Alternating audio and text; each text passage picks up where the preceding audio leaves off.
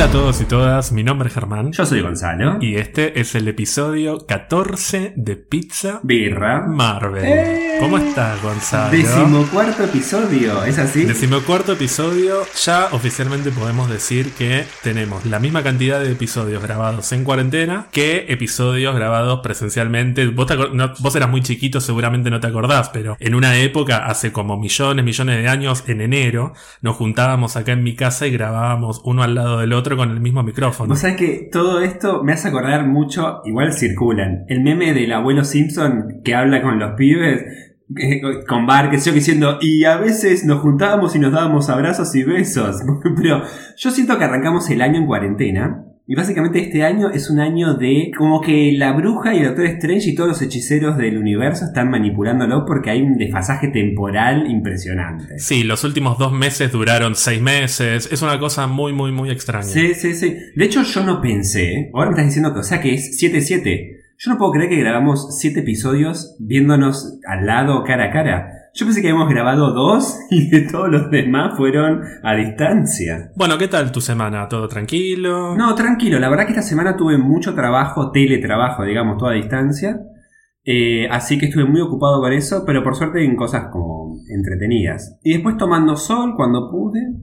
Jugando, continúo con, con Tomb Raider. No vi nada, así que te voy a preguntar yo a vos, ¿qué estuviste viendo o jugando? Yo estuve viendo muchas series y. Bueno, también estuve jugando. Estuve a full con, con un juego del que soy fanático, que es el Civilization. Civilization 6. Ah, sí, me, me contaste. Bueno, estuve viendo Westworld, que termina este domingo, así que volví a ver toda la tercera temporada. Y después estuve viendo. Se me dio, me, me agarró el raye y me vi toda la primera temporada de Agents of Shield. Ah. Y voy a volver a ver todas las demás en preparación para la última temporada que se estrena ahora dentro de un mes, más o menos. ¿Viste el póster? Sí, lo vi, lo vi. El póster con, con todos los agentes. Hay, hay Colson con sombrero. Sí, sí, todos los agentes con diferentes looks, como para mostrar que van a estar viajando Claro. eh, a través del tiempo. ¿Hay algún guiño en el póster que claramente yo no interpreto, pero que vos conocés más la serie? Como que están diciendo, uy, mirá lo que pusieron ahí. O no, nada, no se muestra nada más. No, no, no, son los personajes, tampoco es una, una obra de arte el póster, son los personajes con distintos looks, pero te das cuenta de, no sé, hay por ejemplo un personaje que está vestido medio Karate Kid, que ya con eso te da la pauta de que van a estar en los 80. Claro. Después hay mucho del look de los 30 y de los 40, que ya sabíamos que van a estar por, por esa época, pero bueno, es una temporada que van a estar viajando a través del tiempo, así que un poco juega con eso. ¿Confirmado eh, cuántos capítulos son? ¿Si es más corta, más, eh, más larga que las, las demás temporadas o no? Son 13 capítulos, igual que la última temporada. Y las dos temporadas fueron más cortas que las anteriores, que todas tienen 22. Ah, ok. O sea, las últimas dos temporadas son más cortitas. Bueno, Gonzalo, en un universo paralelo, esta semana, vos y yo teníamos una cita. Ahora que estoy viendo, me decís esto y estoy viendo el calendario, ¿vos me estás diciendo de que ayer se tuvo que haber estrenado la película de la viuda? Sí, hago un paréntesis para decir que en otro universo paralelo se habría estrenado Guardianes de la Galaxia Volumen 3, pero bueno, pasaron un par de cosas en el medio. Tenés razón, el quilombo James. Claro, como lo vieron a contratar es como que está bien. Nos olvidamos de que pasó ese quilombo. Claro que la repatearon, ¿no? Pero bueno, está bien. Hoy tendríamos que estar hablando de la película de la viuda. Claramente no va a suceder. No. Pero ¿por qué no hablamos de ella? Ay, me muero. Este es uno de los episodios más esperados. Mucha gente nos estuvo diciendo, hablen de la viuda, hablen de la viuda, ¿cuándo la viuda? Bueno, llegó el momento de hablar de ella. Ya hablamos de los tres Avengers principales, entre comillas. Y a mí me parece que si tenemos que seguir por alguien de, de ese grupo original, ella es el, el corazón que los une a todos. Creo que es el momento de que le dediquemos su episodio. ¿Qué te parece? Por favor, sí, por favor, dediquémosle un episodio entero y más a quien posiblemente haya sido una de las últimas líderes quien llevaba adelante lo que quedaba de los Avengers. No olvidemos que durante los acontecimientos cinco años después en Endgame, era ella la líder de los Avengers, con lo que quedaba. Así que sí, hay mucho para hablar. Y ahora es una legisladora además. Y ahora es una legisladora porque nu- nuestra viuda, nuestra viuda tipo eh, Natalia Rumanoff, o sea, nuestra viuda, la original, ahora está como, no, está como diputada provincial de nuestra provincia de Santa Fe. Claro, que está indignadísima por esta resolución judicial que, que van a liberar un montón de presos, claro, porque ella los metió Claro. como Avenger. Ella llenó media cara. que van a liberar a vos. Es que, no, pará, claro, me acaba de caer la ficha, se vienen los Thunderbolts. Ese es el tema. Van a liberar a Abomination, a Simo. Por eso todo este quilombo Claro. con los presos. ¿Ves que el, el multiverso argentino siempre está avanzado? Kevin Feige nos, nos espía. No, nos copia. Y el ratón, ya te dije, nos va a man- un día va a decir, ¿lo compran o, lo, o tipo lo- nos liquidan? Si algún día hay más podcast es porque el ratón o nos compró el podcast o directamente tipo nos aniquiló. Pero ya es muy obvio. La semana pasada hablamos de los Thunderbolts y a los dos días la resolución judicial para que suelten a los presos. El general Ross estuvo ahí. Sí, totalmente.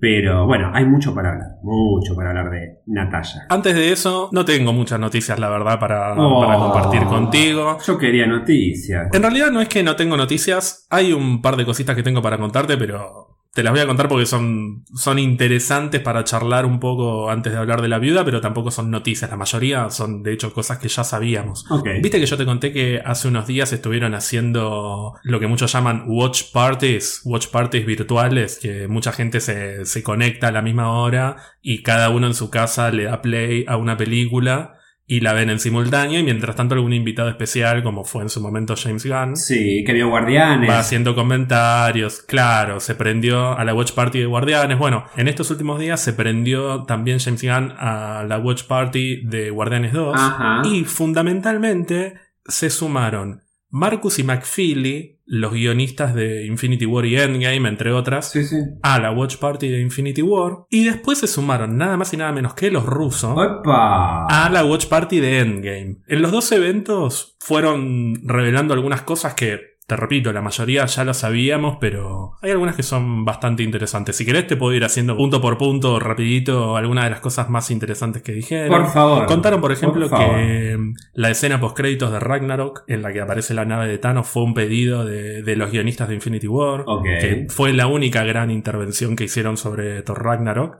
Le dijeron, che, necesitamos que al final Thor se encuentre con la nave, porque la película arranca así. Claro. También contaron que inicialmente la película iba a arrancar con la escena de Thanos y Gamora, el flashback que Gamora, Gamora es una nena. Ah, sí, sí, sí, sí, sí. Que hubiese sido, me parece, un, un comienzo interesante, pero terminaron eligiendo el comienzo con la masacre en la nave de Thor porque necesitaban vender al personaje como Claro. este es el villano de la saga. Una, Ger, acordate, eh, tipo, la adrenalina de la gente, Infinity War, Infinity War.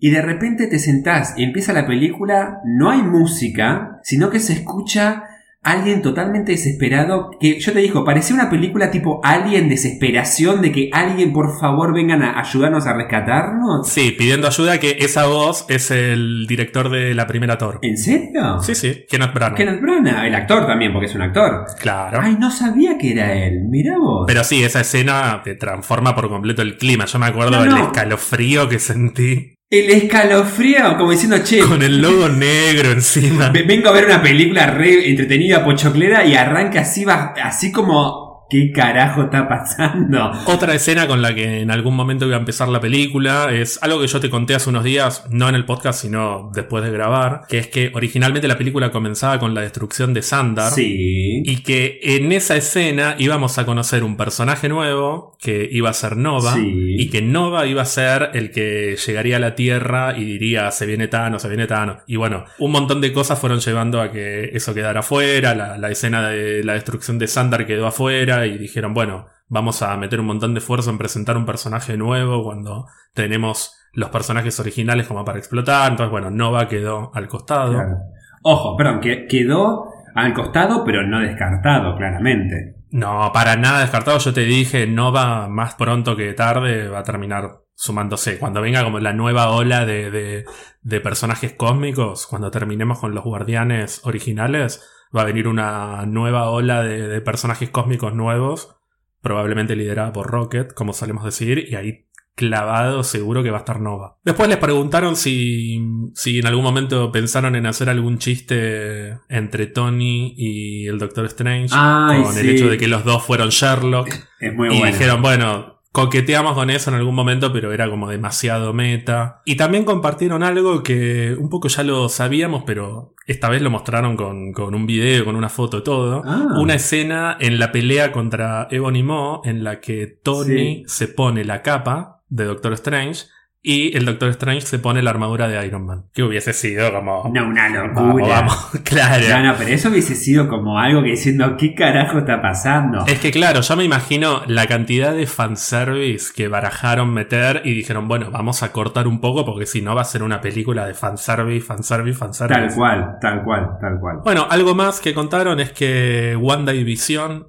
originalmente no iban a ir a, a Escocia, sino que iban a ir a París, lo cual también está bueno que lo hayan cambiado porque era como medio trillado, la pareja romántica en París, que es la ciudad romántica, no sé, en Escocia me parece un poco más, más, más variado. Y les preguntaron también si el coleccionista sigue vivo, y se hicieron los boludos, dijeron, ¿ustedes quieren que siga vivo? Mm. Que viste que yo el otro día, vos me dijiste, no, pero lo mató Thanos. Yo te dije, yo no lo vi muerto, vi una, una ilusión. Para mí, el personaje anda por ahí, escapó como una rata cuando llegó Thanos, se tomó el palo y algún día puede volver a aparecer. De, lo que nos mostró la película, era una ilusión claramente, era la realidad alterada gracias a esa gema.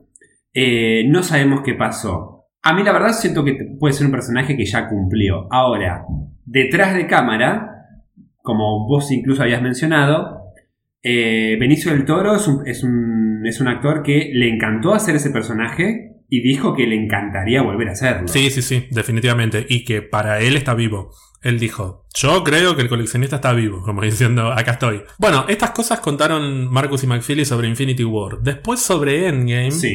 los rusos... Uh, los rusos. Tuitearon algunas cosas que un poco ya sabíamos. Eh, yo ya lo había leído en algún momento que eh, inicialmente Wanda no iba a morir en Infinity War, iba a ser una de las sobrevivientes y que iba a ir con Rocket en, en una especie de, de road trip, en, un- en un viaje a, a buscar alguna de las gemas. Ah, mira. Pero bueno, eventualmente, eventualmente dijeron no, hay que matarla y que vuelva. Sí, yo siento que el problema con la bruja, perdón, que hubiese sobrevivido, es que mm, es lo que también vimos en, eh, en- en la batalla final en Endgame. Es muy poderosa. Pudo haber hecho- es como que siento que hubiese inclinado demasiado la balanza, perdón, la balanza eh, con el poder místico, como si hubiese sobrevivido el Doctor Strange, ¿entendés?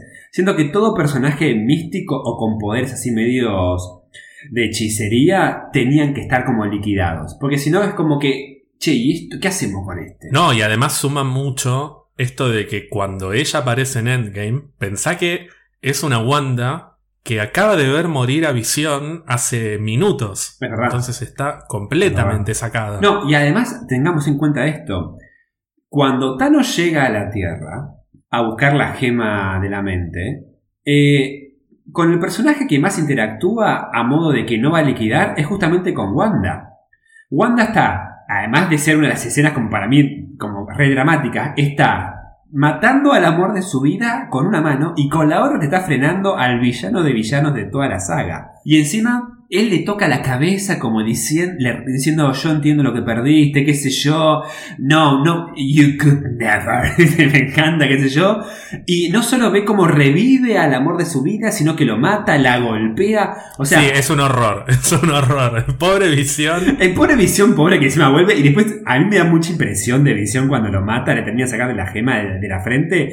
Todo el cadáver frío ahí, todo remuerto, con los ojos blancos. Eh, Es, es un cuerpo completamente inanimado, sin color, nada. Y además, Visión murió con una paz cuando lo estaba matando Wanda, que no solo todo eso fue al pedo, sino que además estoy convencido de que no entendemos muy bien cómo funciona la gema del tiempo, pero para mí, el Visión que resucita tiene el recuerdo de haber muerto. Ay, es peor horrible. todavía. O sea, el chabón murió y, y de- y- de repente dijo, che, pero yo había muerto. Y, lo vuelven a matar, pero tan. Si Visión que vuelve, gracias a la gema del tiempo, a, a volver a morir, tenga o no el recuerdo de que ya había muerto hace 5 o 10 segundos atrás, lo que sí estamos seguros es de que la bruja vio morir dos veces, una por manos propias sacrificándolo y otra por manos del asesino de Thanos. Imagínate, encima sabemos que está, también es un personaje que tampoco está, justamente lo están, trata- lo están tratando de desbalancear un poco. Sí, ta- tiene cada vez menos patitos. Vio dos veces morir el amor de su vida.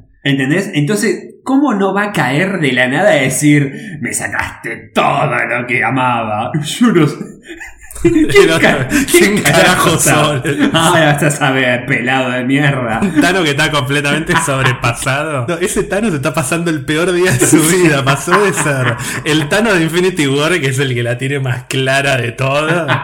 Y es un Tano que está por encima. Y el Tano de, de Endgame que está como, ¿qué mierda? O sea, ¿qué más me puede pasar? O sea, ll- llévame. Que la muerte me lleve. Diciendo, "¿Qui- ¿quién carajo sos? Ahora vas a saber, pelado de mierda. pum. Y después llega la capitana y rompe todo. Y viste que mira como diciendo, y, y, "Uy, ¿esta de dónde mierda salió? Ay, sí, y la cara que pone Thanos, me encanta, siempre te dije, desde que sería la primera vez de verla. Me encanta cuando, después del Rainfire, tipo, empiezan a disparar hacia la Tierra y de repente la- las, los cañones apuntan para arriba y empiezan pa, pa, pa, y que decís, ¿qué carajo está pasando? Y de repente se ve como una luz que se acerca a toda velocidad. Me encanta la... Atraviesa dos veces nada más la, nave de Thanos, una para abajo y otra para arriba, y se la hace pelota, y la cara de Thanos como diciendo, "Oh, lo que vos decís, bueno, ya está, ya está, listo, ¿qué más me va a pasar hoy?". Bueno, otra pareja que se iba a armar originalmente en Endgame era Tony y Thor. Iban a ir los dos a Asgard. En lugar de ir con Rocket, iba a ir con Tony. Ah, y Tony iba a pelear con Heimdall. O sea, todas estas cosas que son fanservice, fanservice, fanservice. Sí, que sí, es lo que sí. decíamos recién. Después tuvieron que empezar a, a- a acotar. O sea, si Tony pelea con Heimdall, el Capitán América pelea contra sí mismo. Todas estas cosas que llega un momento que la película es puro espectáculo, que obviamente lo es, pero también necesitan regular un poco. Si, por ejemplo, si Tony estaba peleando con Heimdall en Asgard, para mí perdía peso, esto que hemos hablado, que es tan importante, la conversación de Thor y Frigga, que es un punto de quiebre emocional para el personaje. La mayoría de la gente dice, no, la parte de Asgard es la más aburrida. Sí, está bien, porque nadie pelea, pero emocionalmente es muy importante toda esa parte. En cuanto a punto de quiebre y construcción de personaje, es para mí es clave. No, es no solo es genial la escena y la amo a la ruso.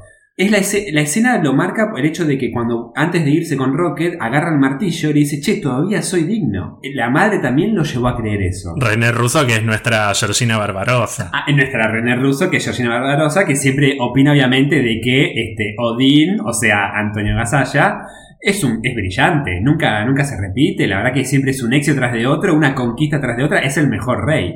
Pero por eso también está enemistada con nuestra Gela, Qué asco esta mujer, la por favor, enemiga, retirará, con voy al baño. Moria Kazan. Vomito. Después le preguntaron por el famoso terremoto que menciona Okoye. Sí, Y que Black Widow dice, che, pero no habría que investigarlo. Y que muchos dijimos, Namor, Namor, porque es un terremoto abajo del agua. claro. Le preguntaron obviamente si eso era un indicio de que se podía venir Namor. Y los rusos, vivo, vivo, contestaron, no sé, a veces uno siembra semillas, a veces crecen, a veces no. Ah, qué malos que son.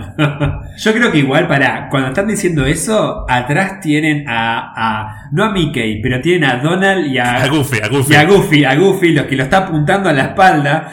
Me hace acordar, ¿sabes qué? El chiste de esto es un accidente de pancha. Me tengo que ir como Skinner cuando tiene que comprar la- los pretzels. Bueno, y esto te va a partir el corazón. Ay. En algún momento barajaron que cuando Hulk hace el chasquido, Sí. iba a aparecer brevemente en, en esa especie de, de- de dimensión de la gema del alma y con quién iba a hablar. Ay, me muero con Natalia. Iba a hablar con Natalia, sí. Ay, no, no, no, no, no, no. Pero bueno, lo sacaron también, es lógico porque recordar la adrenalina de ese momento. Estás como. La música está como re arriba. No. Si cortabas eso para meter esa conversación era. y quedaba medio raro. Es loco porque cortaron dos veces esa escena. Primero la cortaron, ahora lo comencís con Natalia, que es verdad que le, le saca el clímax, porque vos decís que, che, lo lograron, ay, los pajaritos cantan, y, y que Ant-Man dice, che, creo que funcionó. Y de repente, esa escena de que cae, cuando, cuando termina Hulk de abrir los ojos y se termina un poco de abrir la parte superior de, del complejo de los Avengers, que explota toda la mierda, que te quedás como así impresionado. Y después también sacaron en el mundo de la gema del alma la, esta famosa escena, que está grabada y todo, de, eh, Tony con la hija. de Tony con la hija, que los rusos cuando la vieron dijeron, che, la verdad que no me genera nada, porque tipo, nosotros conocemos a la hija de chiquita, y esta mina, por más que sea buena, actriz, no importa, digo, no, el público no la conoció. Igual te digo, me partía más el alma volver a ver a Natalia. Porque además, imagínate, el assemble de los Avengers es sin ella. Bueno, justo hoy podemos también hablar, desarrollar mucho más este tema porque justo nos da el pie para hablar sobre este personaje. Pero es algo que hay, me parte el alma. Bueno, ya que estamos hablando de la viuda, entonces, si te parece, aprovechemos y empecemos a hablar un poquito más en detalle. ¿De Natalia? Ay, pero voy a llorar, mira. No me, no. Verá que voy a buscar unos panuelos. Panuelos. Unos panuelos, unos- unas, unas canilinas, unos panuelos descartables. Bueno, te voy a preguntar lo mismo que te pregunto siempre, que me encanta hacerte esta pregunta. Así como a vos te gusta la sección de noticias, a mí me gusta preguntarte, ¿cuándo la conociste a la viuda? A la viuda la conocí por primera vez en un cómic de Punisher y aparecía ella como personaje casi principal o muy protagonista a la par de Punisher. Era como ponerle, no sé, era la viuda en su esplendor, ese famoso pelo pelirrojo largo, todo el vestido negro.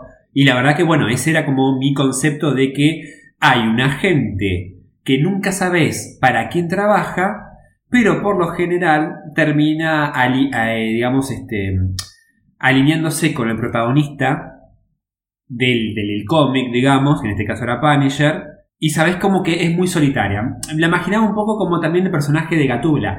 Cuando yo me acuerdo que la conocí, la asociaba mucho al personaje de Gatúbela en los cómics de Batman. Era este personaje que siempre respondía a sí mismo, no respondía a nadie más, que si bien tenía una affair o una cierta conexión especial con Batman, si algo no le gustaba era capaz de traicionarlo, pero incluso una parte de ella misma se sentía un poco arrepentida. Pero lo interesante es que nunca terminabas de conocer la verdad del trasfondo, eh, eh, la profundidad del personaje, porque era siempre jugaba con la ambigüedad. Después, obviamente, la explosión, obviamente me vino con el universo de Marvel, que después me llevó a ver o leer cómics en las cuales ella tenía participación.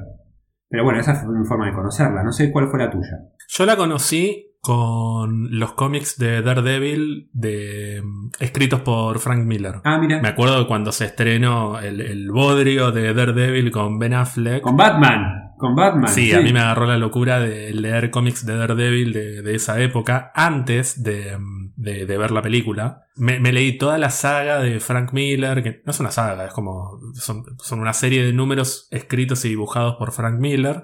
Que inicialmente aparece la viuda, pero después toman mucho más protagonismo Electra, va, va por otro lado. Claro. Y claro. la verdad que no me, no me voló la cabeza el personaje, medio que quedó ahí. Después encima vi la película y me quería morir, viste que yo te conté que a partir de, de Daredevil, de X-Men Origins, toda- todas esas películas, como que mi interés en las películas de Marvel cayó monstruosamente, por eso tardé tanto en ver las de Avengers. Claro, pues eso fue lo que te llevó después a que tipo te sumaste, voy a, entre, entre comillas, te sumaste tarde a la onda del MCU, porque yo me acuerdo de que la primera de Avengers 2012, ¿eh? la viste en casa, de lo que ya contaste.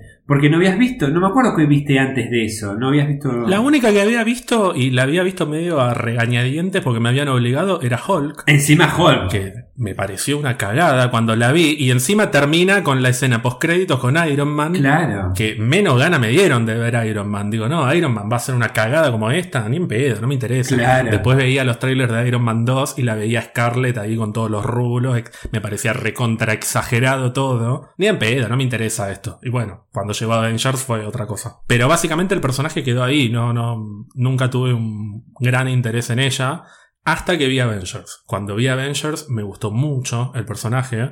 En Iron Man 2 como que estaba. No me, no me generó nada. Viste que yo te dije muchas veces, para mí en Iron Man 2 es Scarlett Johansson haciendo un papel medio cómico durante dos tercios de la película y en el último tercio es Scarlett Johansson posando y peleando. No, sí, sí, sí. Siento que el personaje no, no, no existe. Es, es demasiado superficial. Está bien que es un personaje que se caracteriza específicamente porque nunca lo terminas de conocer del todo, al menos al principio.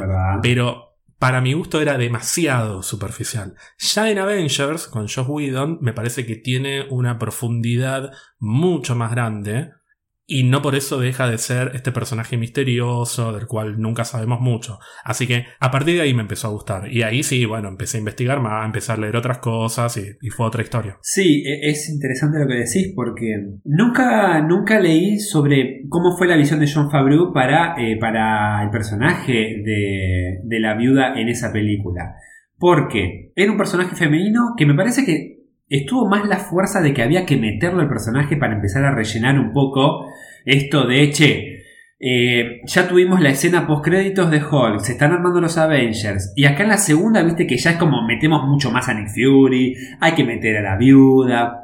Entonces, sentís que tal vez, o por lo menos yo siento, que la única escena en que más se parece la viuda a lo que después terminamos de ver en, en Avengers, es cuando está Tony en esa confitería hablando con, eh, con Nick Fury y aparece ya por primera vez la viuda con ese traje negro como bien conocido. Que ahí parece como una cosa como medio como diciendo, mira, esta soy yo, soy un agente de Shield, soy una viuda negra, qué sé yo.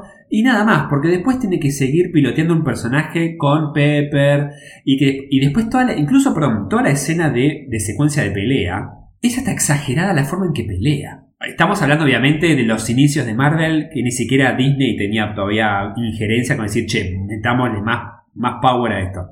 Pero la coreografía de las peleas no estaban tan buenas, la, la esencia del personaje no estaba bien volcado a las secuencias de pelea. Y de hecho, fíjate que pensá que cuando el, perdón, el personaje de, de, de, la viuda llega a la escena donde tiene que pelear con todos estos tipos, está ella cambiándose en el auto así y Happy que están como queriendo mirar por el retrovisor. Como que todavía seguía esta cosa de, está bien, es una femme fatal, ¿no? Como le dicen, la femme fatal, qué sé yo. Pero es demasiado. Es demasiado femme fatal. A eso quería ir. En esa película es demasiado femme fatal para mi gusto. Que, ojo, vos lees los cómics y lo es. Sí. En términos de adaptación es correcto.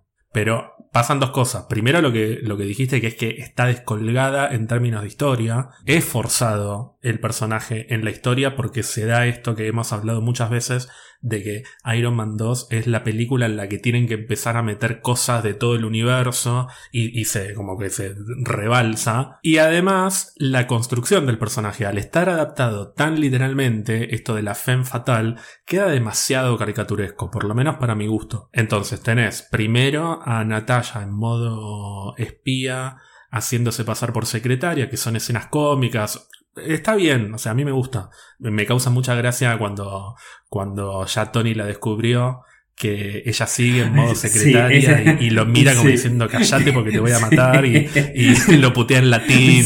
Es, es, gracioso, o sea, el lo que tiene Scarlett en Iron Man 2 es que es gracioso el personaje y eso me gusta. Pero después cuando está en modo viuda, a mí la escena de la cafetería no me gusta. Hasta esto de que Nick Fury, viste, que la abraza y como que la toca. como esta, esta, esta, mía, claro. Esta es la viuda. Y como que la, siento que le va a tocar una teta. No, no me gusta, me parece demasiado forzado. Y después lo que decís vos, lo de la pelea, que yo siempre cuando veo esa película y, y va en el auto, lo primero que digo es. Qué innecesario que se esté cambiando. ¿Hace falta que se cambie para pelear? Todo para mostrarla, que, que muestre el culo. Después, bueno, empieza a pelear y digo, no, está bien se cambió porque con el traje tiene. Herramientas, tiene herramientas. para tirar los dardos, claro, tiene, tiene todas las boludeces. Ahora, vos después, la, sin adelantarnos mucho, después la vemos en otras películas, cuando hay una emergencia, pelea con lo que tiene. es que esa, esa es la viuda. Winter Soldier pelea, de hecho, hasta vestida de, vestida de la vieja. No necesita ponerse todo el traje. Y un detalle que puede ser una boludez, pero esa peluca que tiene, que parece una drag queen, es lo más incómodo que hay en el mundo para pelear tiene unos rulos que parece la tigresa del oriente, que le quedan genial. ¿Y por qué no podrá testificar? ¿Quién carajo puede pelear contra 20 personas con esa peluca, con todos los rulos que se le, eh, que se le meten en la cara, se le engancha con la pestaña? me parece demasiado exagerado, o sea, está sí. muy puesta como para mostrar su look, su rulo, para que pose, para que le filmen el culo. Además, bueno, dijiste la palabra las peleas, la, escena de pelea de la viuda en toda esa secuencia final que pelea contra tipos, son peleas de pose. No sentís que está. Son, son peleas para posar. Fíjate que en todo momento cuando pelea o para, qué sé yo, está posando. No, es, no es la viuda que está peleando en Civil War, en, en Winter Soldier, ni hablar obviamente en Infinity War. Eh, son, es una pelea para posar y para que la cámara tome el mejor ángulo de decir, che, mirá, qué bomba sexy. Porque además era re pendeja Scarlett Johansson en ese, en, en ese año. Sí, tendría 23 años, una cosa así. Es veintipico, sí, era una pendeja. Ojo, no por nada, después es tanto el shock y tanto gustó la escena de presentación de la viuda en Avengers. Porque es otro personaje. Vos ves a esa viuda, que ya de por sí el pelo corto le queda genial. O sea, no sé si fue idea de Joe Whedon, qué sé yo, pero le queda genial. Pero digo, la presentación así de que ya la están abofeteando, y en realidad se deja hacer todo eso porque es parte de su plan. Decís, pero loco, esta no es la mina que está posando, que es una sexy. Es, Es otra cosa, es otra cosa completamente distinta. pero digo, yo soy linda y lo uso a mi favor, pero mirá cómo eso queda en segundo plano y cómo, vos fíjate, la, la clave de la viuda siempre es esa cosa de que es una araña, se te trepa, te da vuelta, no te, no te deja hacer un movimiento que ella ya te hizo tres por adelantado, es así. Ya, ya lo dijimos, me parece que una de las mejores eh, secuencias, o mm, algo muy bueno que tiene la primera Avengers, es que están muy bien introducidos los personajes, porque en dos minutos, tres minutos te los presentan re bien. Y la presentación de la viuda en Avengers es excelente. Sí, yo me acuerdo que cuando vi Avengers con vos en tu casa y vi esa introducción de la viuda, dije, che, este personaje me re gusta, pero mal. Me encanta cómo está presentado este personaje. Y se siente otro personaje. Vos cuando ves las dos películas, Sí, sí, sí. sí. Scarlett está bien. O sea, en las dos películas está bien. No es que está mal en Iron Man 2, pero Es chata, chata. no tiene chata. profundidad, no, no tiene desarrollo, nunca se, nunca les interesó desarrollarlo al personaje en Iron Man 2. Fue una decisión también, o sea, está bien. Pero en Avengers fueron a fondo. Entendés que es inteligente, muy inteligente. No solo porque va y, eh, y como en Iron Man 2 y agarra la computadora y empieza tiki tiki tiki tiki. No, no, no. Es estratega. Es muy estratega. Esto que decís, claro, de que los manipula, de Tal cual. que ellos piensan que le están sacando información, en realidad es ella la que les está sacando información. Paralelamente, el otro la llama y ella lo caga a pedo porque lo está interrumpiendo, Sí, sí, los, sí. los demás se miran, ella sola se libera, no necesita que nadie la ayuda. Y encima, cuando le mencionan a Clint y cambia por completo el chip, también decís, bueno, tiene una historia. Tiene una historia. Para mí una ventaja de que tiene el personaje de la viuda es que la agarras en la película que la agarres, siempre es una parte de su historia, es la introducción del personaje. Más allá de la decisión de, John Favreau o de, los rusos o de mm, Joss Whedon, es como que vos ves a la, a la viuda en Iron Man 2 y es una especie de viuda.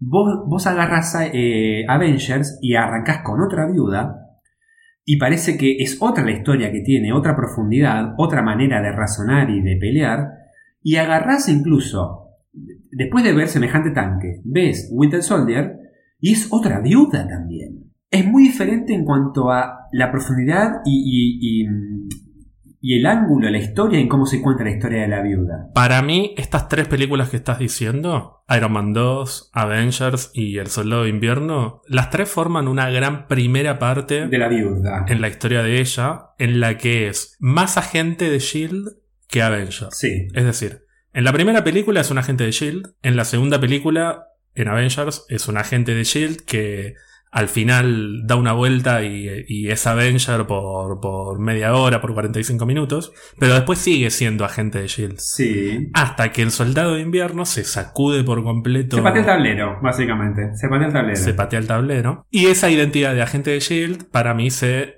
desploma por completo y no le queda más que ser Sí. Avenger. Entonces, a partir de ahí, si bien el personaje sigue siendo misterioso en Ultron, en Civil War, en lo que sea, ya es un Avenger, Sí. ya es distinto, ya tenemos una base. Recordá que en Winter Soldier siempre decimos que e- es una película en la que nunca sabemos si lo va a traicionar o no, como que dudamos. Tal cual. Hasta que al final de la película decimos, bueno, no, está del lado Sí, de sí, él. sí, sí. Tal cual. Bueno, pero quedémonos entonces primero con esta etapa de, de agente de Shield, pseudo Avenger. Tenemos sus primeras interacciones con, con Bruce Banner, con Tony Stark, con Sí. Steve Rogers. Las interacciones con, con que se dan con Tony son graciosas, por lo general, sacando obviamente el- después el punto de conflicto que tiene con, con él en Civil War. Son graciosas, básicamente, justamente por este tema de que ella está muy en el rol de agente de Shield, eh, y el otro claramente la tiene muy clara en cuanto a desconfiar y al tema de cómo manejarse discursivamente.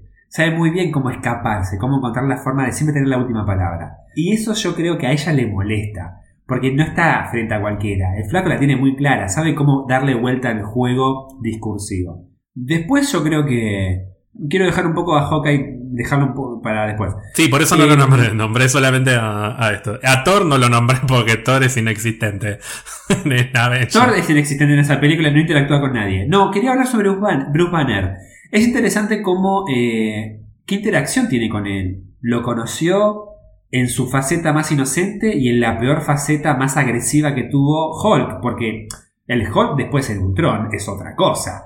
Pero ahí conocimos a un Hulk totalmente sacado, que rompía todo, y que posiblemente tal vez lo hubiese asesinado porque no, no se hubiese detenido. A mí me gustó esa huelga de tuerca que le hicieron de vínculo amoroso por más que no prosperó. Porque incluso siempre te dije, me encanta la sonrisas, solo con una sonrisa, pero cuando ellos dos se reencuentran en Infinity War, me encanta la, la, la, alegría sincera que transmite la cara de, de, Scarlett, digamos, al ver a Bruce Banner que volvió finalmente. Sí, el problema con ellos dos está en Ultron, que bueno, ya en un rato llegaremos, pero en Avengers a mí me gusta la interacción entre ellos.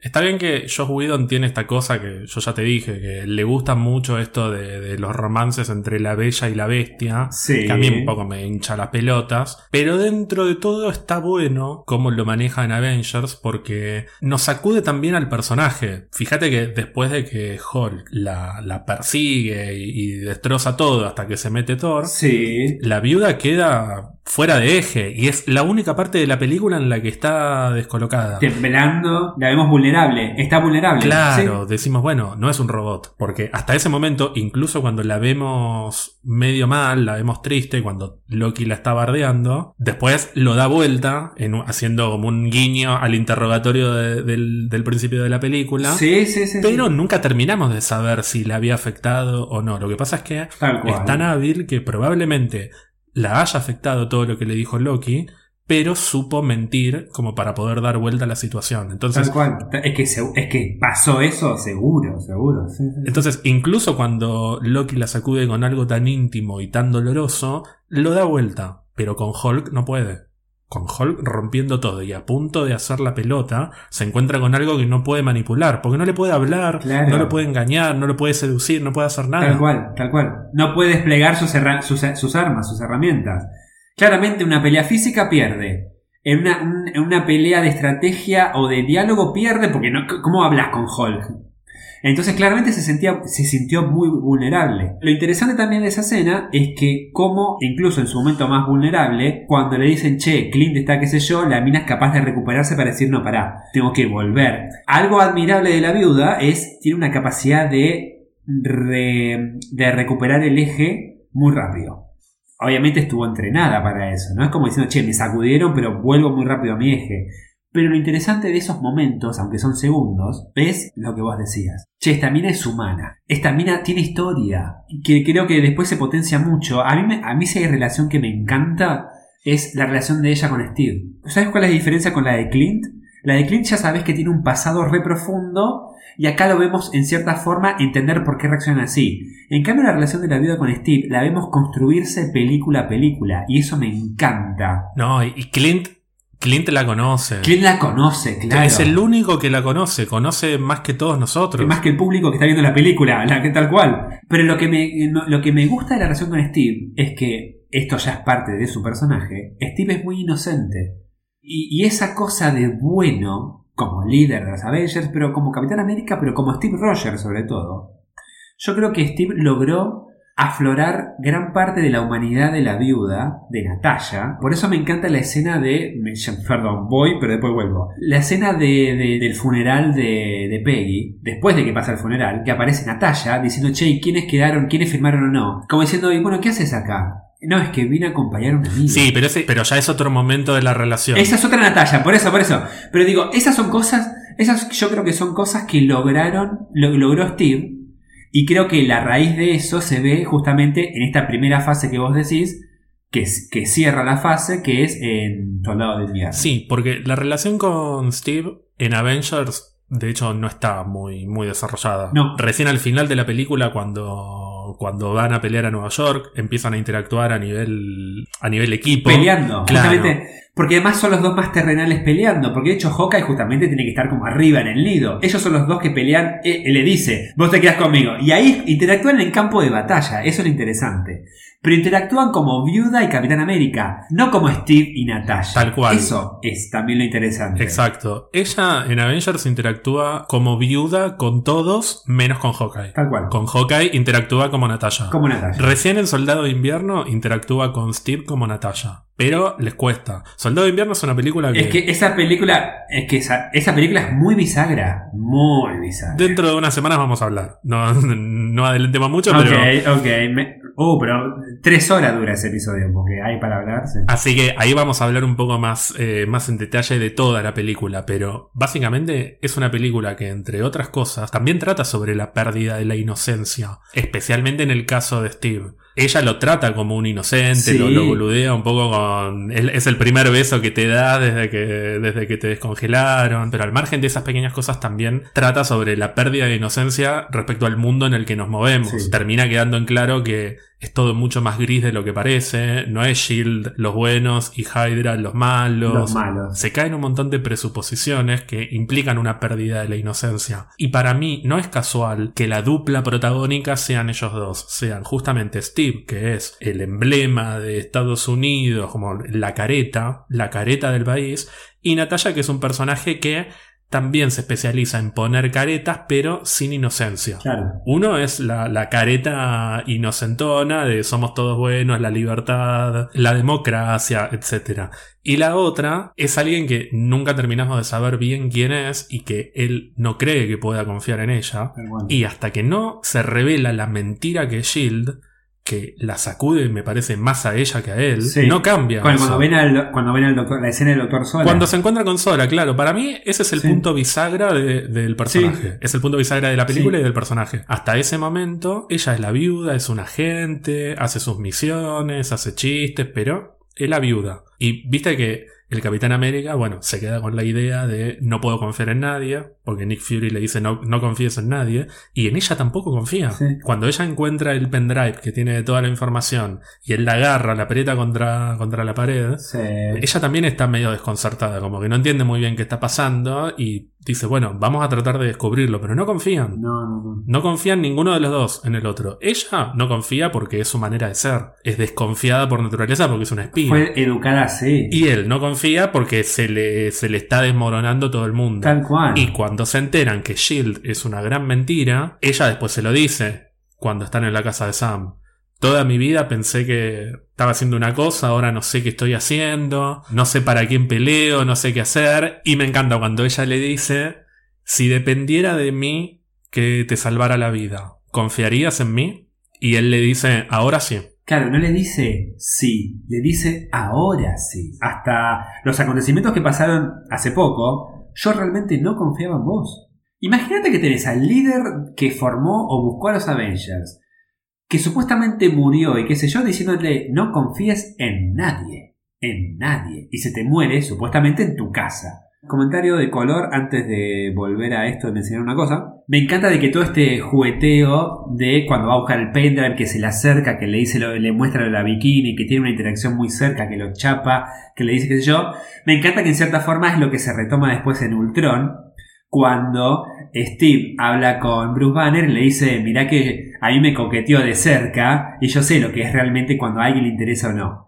Cierro paréntesis. No, y además, y aunque son paréntesis, eso te da la pauta de que ahí ya la conoce. Exacto. Ahí ya no conoce solo a la viuda, conoce a Natasha. Exacto. Ahí ya es una superheroína, no es una agente espía que anda en la suya y que no sabe si confiar o no.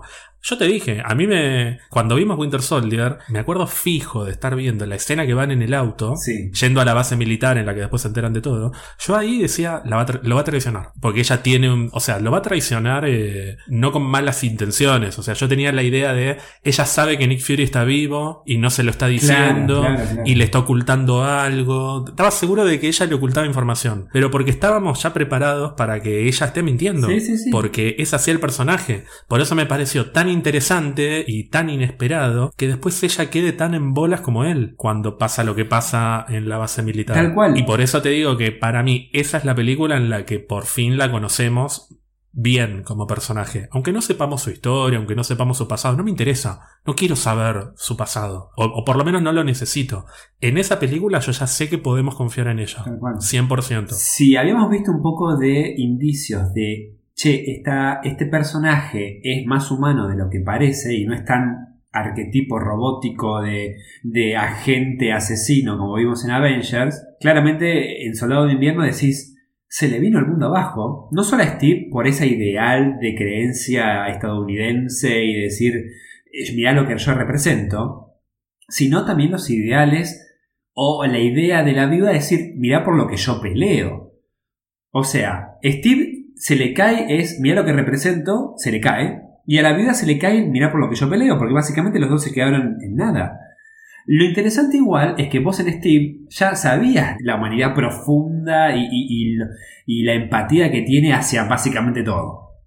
Pero incluso hay hasta planos, o primeros planos, o primerísimos planos, que la enfocan a ella cuando está, por ejemplo, eh, en la escena del auto que vos mencionabas, que le dice, che, no sabía que el Capitán América como robaba autos, qué sé yo.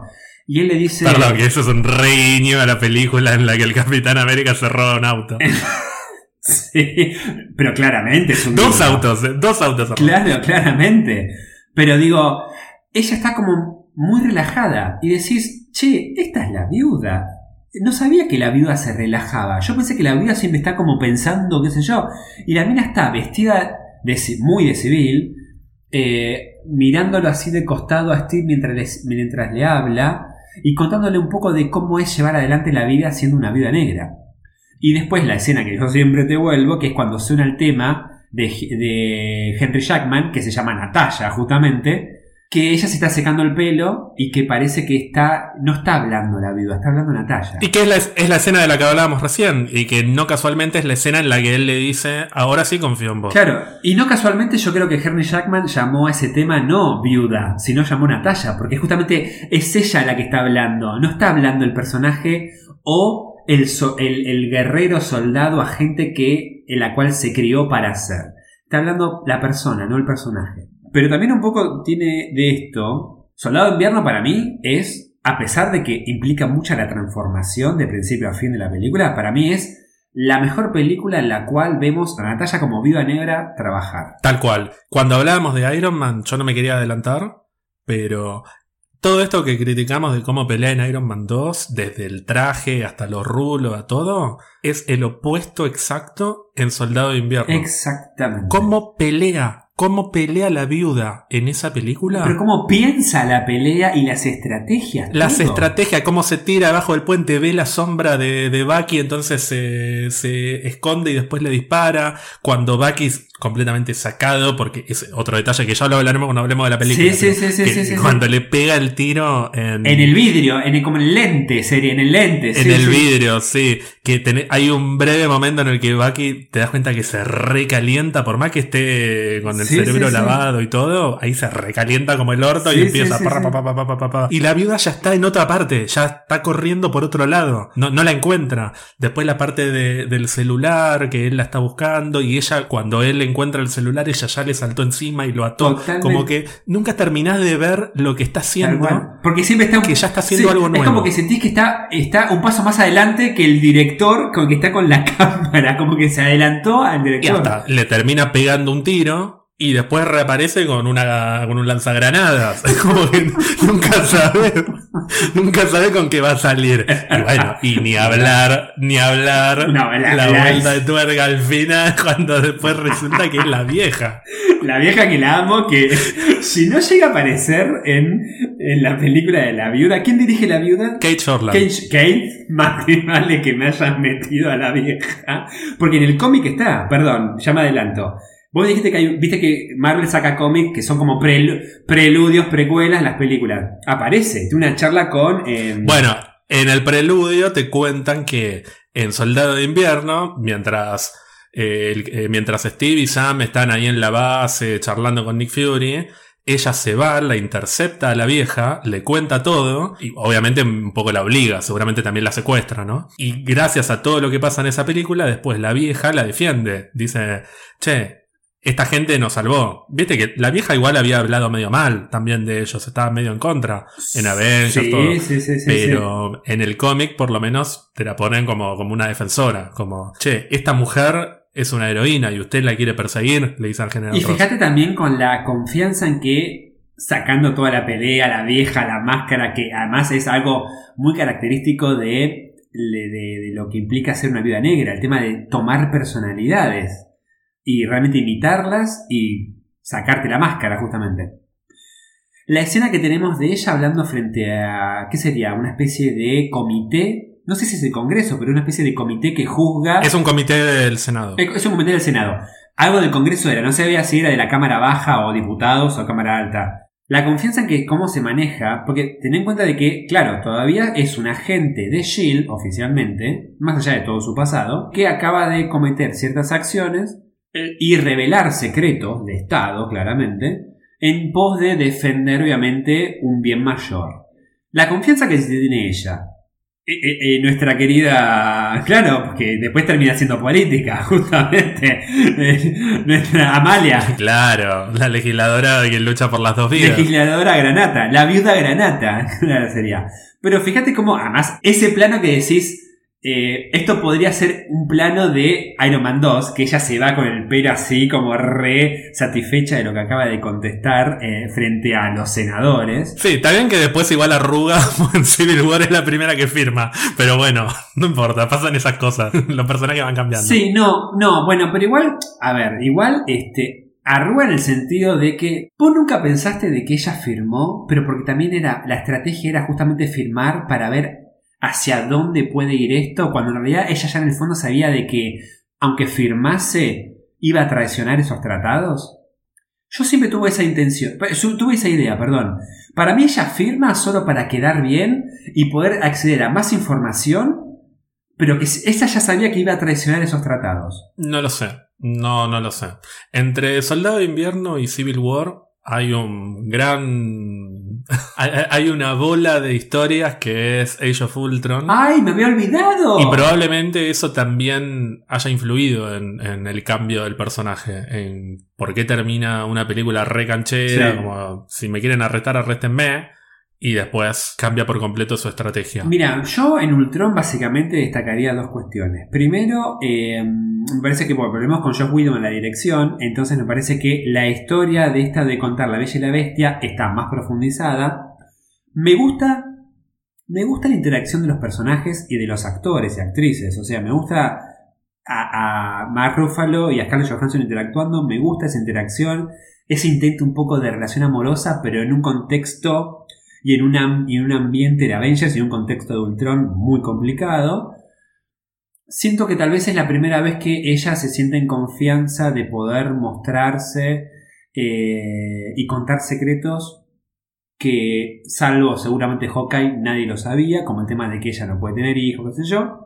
Y obviamente un preludio, obviamente forzado, como eh, las gemas, como eh, muchas cosas que aparece Ragnarok, qué sé yo, eh, del pasado de la viuda en, la famosa, en el famoso salón rojo, digamos, la habitación roja. Que, a ver, no me pareció mal, me gustó. De hecho, es la primera vez, que- en esa película, hasta este momento, es la única vez que vimos a la bruja Carlata usar poderes que no sea telequinesis.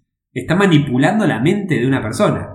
Y yo creo que si, si hubo un flashback o recuerdo que más me gustó, fue justamente el de la viuda. El de Ragnarok me chupó un huevo. El de Peggy Carter está bien, me gusta, pero es como que ya vi bastante Peggy Carter.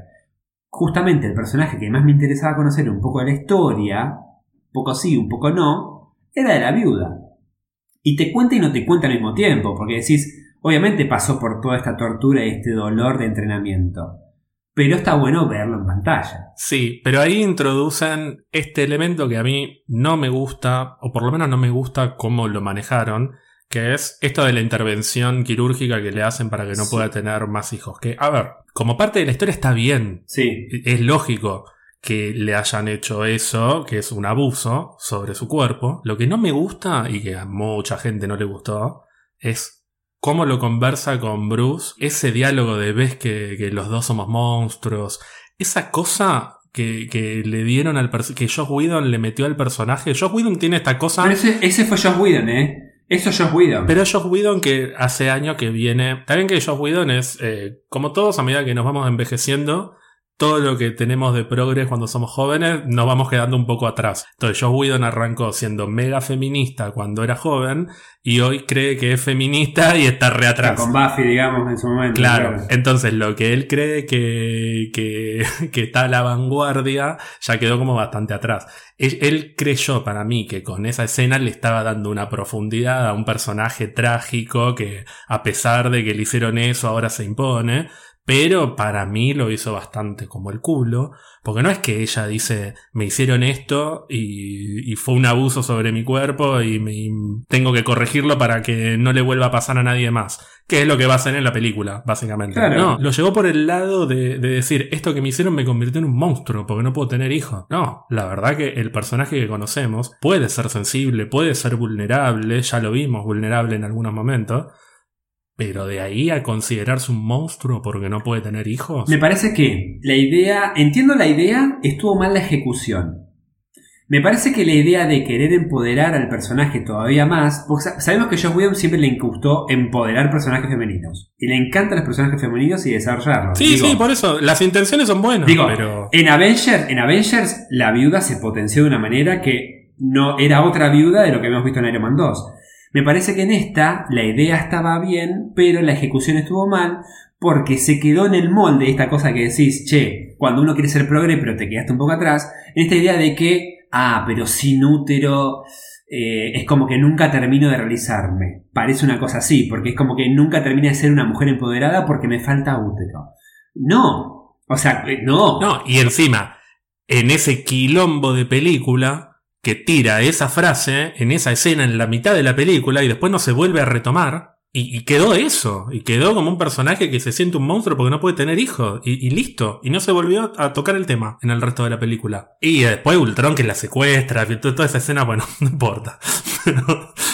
El, personaje de la viuda en esa película para mí está bastante maltratado. Sí, lo curioso es que ese mismo director, cuando le dio tanta relevancia y, y lo destacó tanto en la primera que dirigió y en esta segunda, siento como que la cachetean mucho. Como diciendo, che, ¿qué hacemos con la viuda? Bueno, que tengo una escena media dramática con Bruce Banner.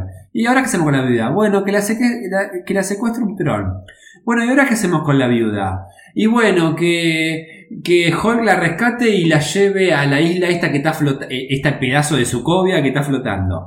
Está medio cacheteado el personaje. Sí, y a la vez no es que está en segundo plano. No, No, no. no es que es un personaje que quedó, que quedó atrás porque había que darle más importancia a Hawkeye porque en la primera no la tuvo, porque había que darle importancia a Tony porque es el que construye Ultron. No, no, no. Es un personaje que es re importante en la película, pero con un montón de decisiones de mierda. Pensá, sacate, pensá esto, cómo arranca el personaje en la película. Porque siempre estamos hablando como pareciera como dos partes del mismo personaje. A nivel acción, la, la- la película arranca obviamente con escenas de secuencias, peleas, genial todo. Pero a, a- a nivel profundidad, como Natalia, la escena en la cual le empieza a, le empieza a decir, che, eh, no me, acuerdo- nunca me acuerdo cómo El es. sol está saliendo. Este, el sol está saliendo, que le, que le toca la mano.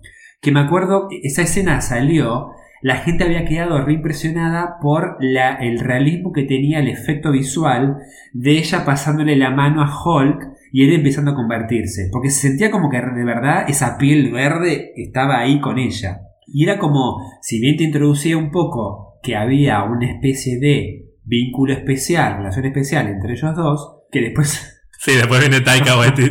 Después Taika. Y, se mira como esto.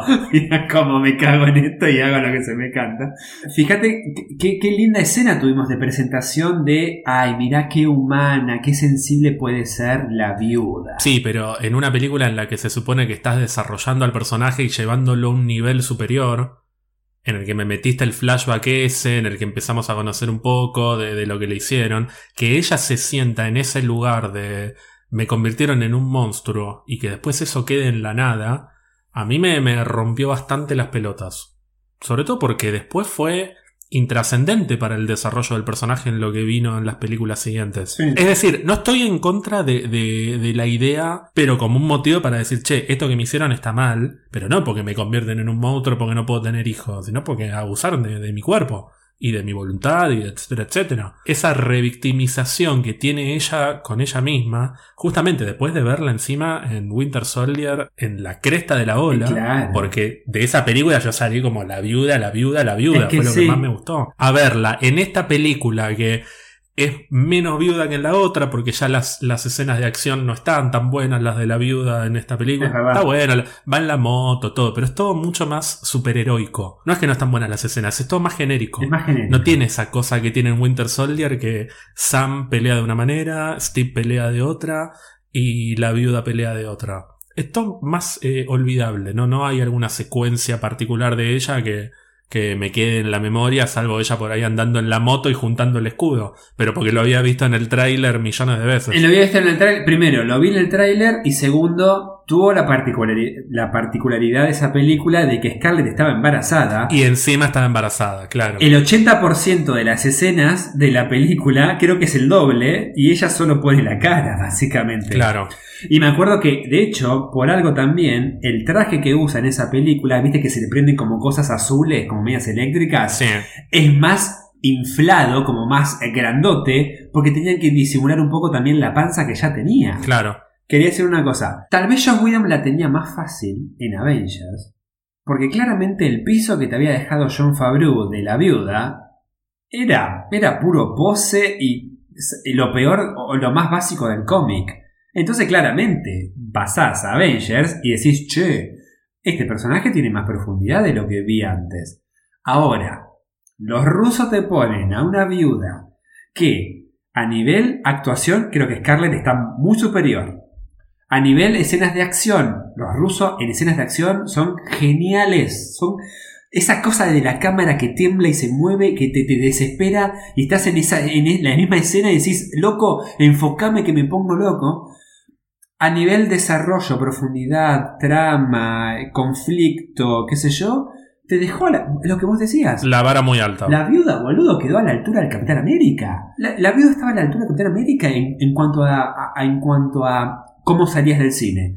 Y de- entonces después vas a ver Ultron y decís, es la viuda de Avengers, Sí. no es la viuda de, de Un Soldado de Invierno. Sí, sí, perdón, yo escucho, escucho la banda sonora de Winter Soldier y escucho el tema final, no el de los créditos, sino el último tema que suena dentro de la película antes de los créditos. Sí, la que tiene la que se llama Capitán América, que tiene muchos violines, Claro. que es- dura como 7, 8 minutos. Y la imagen que se me viene es ella saliendo del Senado. Qué genial esa escena toda. Por sí. más que después viene el cierre en el cementerio con Nick Fury y todo. Sí. Musicalmente, para mí, la película termina con ella saliendo del Senado. Es una. Es muy fuerte esa imagen. Por eso. Quedó la vara muy alta y cuando la agarra Josh Whedon. De vuelta. La lleva para otro lado. La lleva para otro lado. Ya por sí le vuelve a poner el mismo corte de pelo de la 1. Es como que siento que es un retroceso en muchos aspectos. No por el corte de pelo. Me chupa un huevo el corte de pelo. No, no, no, no, no. siento que agarró el personaje y dijo: Bueno, muy lindo Winter Soldier. Volvamos a la viuda de Avengers. Pero lo que pasa es que justamente lo que vos decís.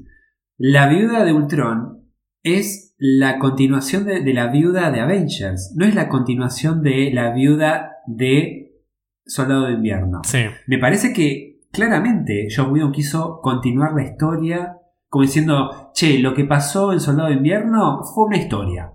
Pero ahora tenemos que seguir con lo que, con lo que me dejó la viuda de Avengers. Y ahora sigo en Ultron. Claro, yo fui a Ultron, por ejemplo, esperando ver la relación entre Natasha y Steve. Claro. Es inexistente en la película. Casi ni interactúan. Por eso, ¿y cuándo pudimos ver esa continuación de relación? En Civil War. Entonces, y acá ya estamos hablando de que... Sí, salgamos de Ultron. salgamos de Ultron, por favor, que me, que me, me descompongo. Sí, por eso, por eso. Es Y acá película ya- que me hace Y mal. acá ya estamos... Pero ya te- tenemos que tener el especial de Ultron, ¿eh? Tenemos que Ya vamos a hablar, sí, pero me tengo que tomar un buscapina, tengo que, que tomar mucho, recaudos. Ansiol- ansiolítico y cualquier medicamento psicofármaco, todo. No, y, y aparte va, ¿cuántos, cuán- va a durar seis horas Más ese o menos, episodio, con todo lo que pasa en esa película. O sea, hasta la Capitana Marvel aparecía. Eso lo sabés, eso te lo conté, ¿no? Que lo filmaron. Eh, no me acuerdo, porque volvemos a, re- eh, volvemos a repetir, no me acuerdo. Josh Whedon rompió las pelotas con que en la escena final de Ultron, eh, nos debíamos un minuto, pero ya lo vamos a volver a hablar. Al final de Ultron, cuando aparecen los nuevos Vengadores, Sí, que amo. ¿viste que aparece Wanda volando? Originalmente Wanda se daba vuelta con Visión y estaban los dos juntos, y la que aparecía volando era la Capitana Marvel. ¿Qué? Salida de la nada, porque Josh Whedon la quería meter. No me acordaba de eso. Y metieron un. eh, hay una doble, que es un gato que está ahí parado. que después la iban a reemplazar.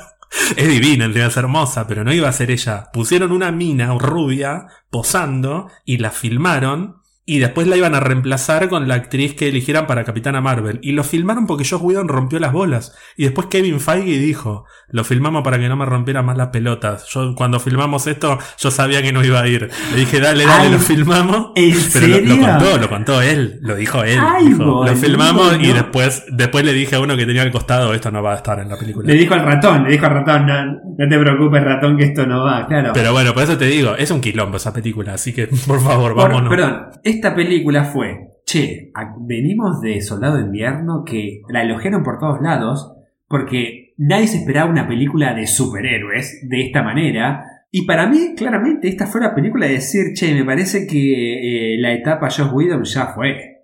Tráeme Che, tráeme estos dos, ¿cómo se llaman? No, Joe, no, no importa. Los rusos, tráemelo. La confianza que les tenían a estos muchachos de que mientras iban a elegir claramente la- la- el cierre de la trilogía de Capitán América, dijeron, ah, ¿y sabe qué? También me dirigen el acontecimiento cinematográfico del MCU y de la historia del cine, ustedes dos. Qué bueno que se dieron cuenta de que estos tipos son los que tienen que llevar el timón de, este, de esta saga. Porque ya estaba confirmado de que iban a elegir las dos grandes películas que iban a venir. Y perdón, y retomando un poco con la viuda, esa, esa relación que vos querías continuar viendo, la volvimos a ver en Civil War, en esta nueva fase de la viuda. Ya no tanto como viuda, sino como Avenger. Sí, de hecho me encanta que la película arranca con el nuevo equipo de Avengers en una misión que es como si hubieses agarrado un cómic X de los Avengers. Hoy toca ir contra Crossbones en Lagos. Sí, tal cual. Y me encanta que está la viuda un poco coordinando junto con Steve. Y re canchera. Y Si algo canchera. que me gusta de esa escena es la viuda re canchera tomando, como diciéndole, che, ¿y eso qué significa? Le dice, le toma como lección a la bruja, tomando café, qué sé yo, y me encanta el detalle de la mano de la bruja con el té, temblando como que es su primera misión, y que está re nerviosa, y la viuda le dice, como diciendo, bueno, ¿eso qué significa que, hay- que haya policías? Y bueno, que debe ser un lugar custodiado. Me encanta porque es una lección al mismo tiempo que, es- que, que está tomando examen dentro de una misma misión. Y la otra pobre está ahí temblando. Y y que es después una- hace mierda todo. que después es como digna de bruja.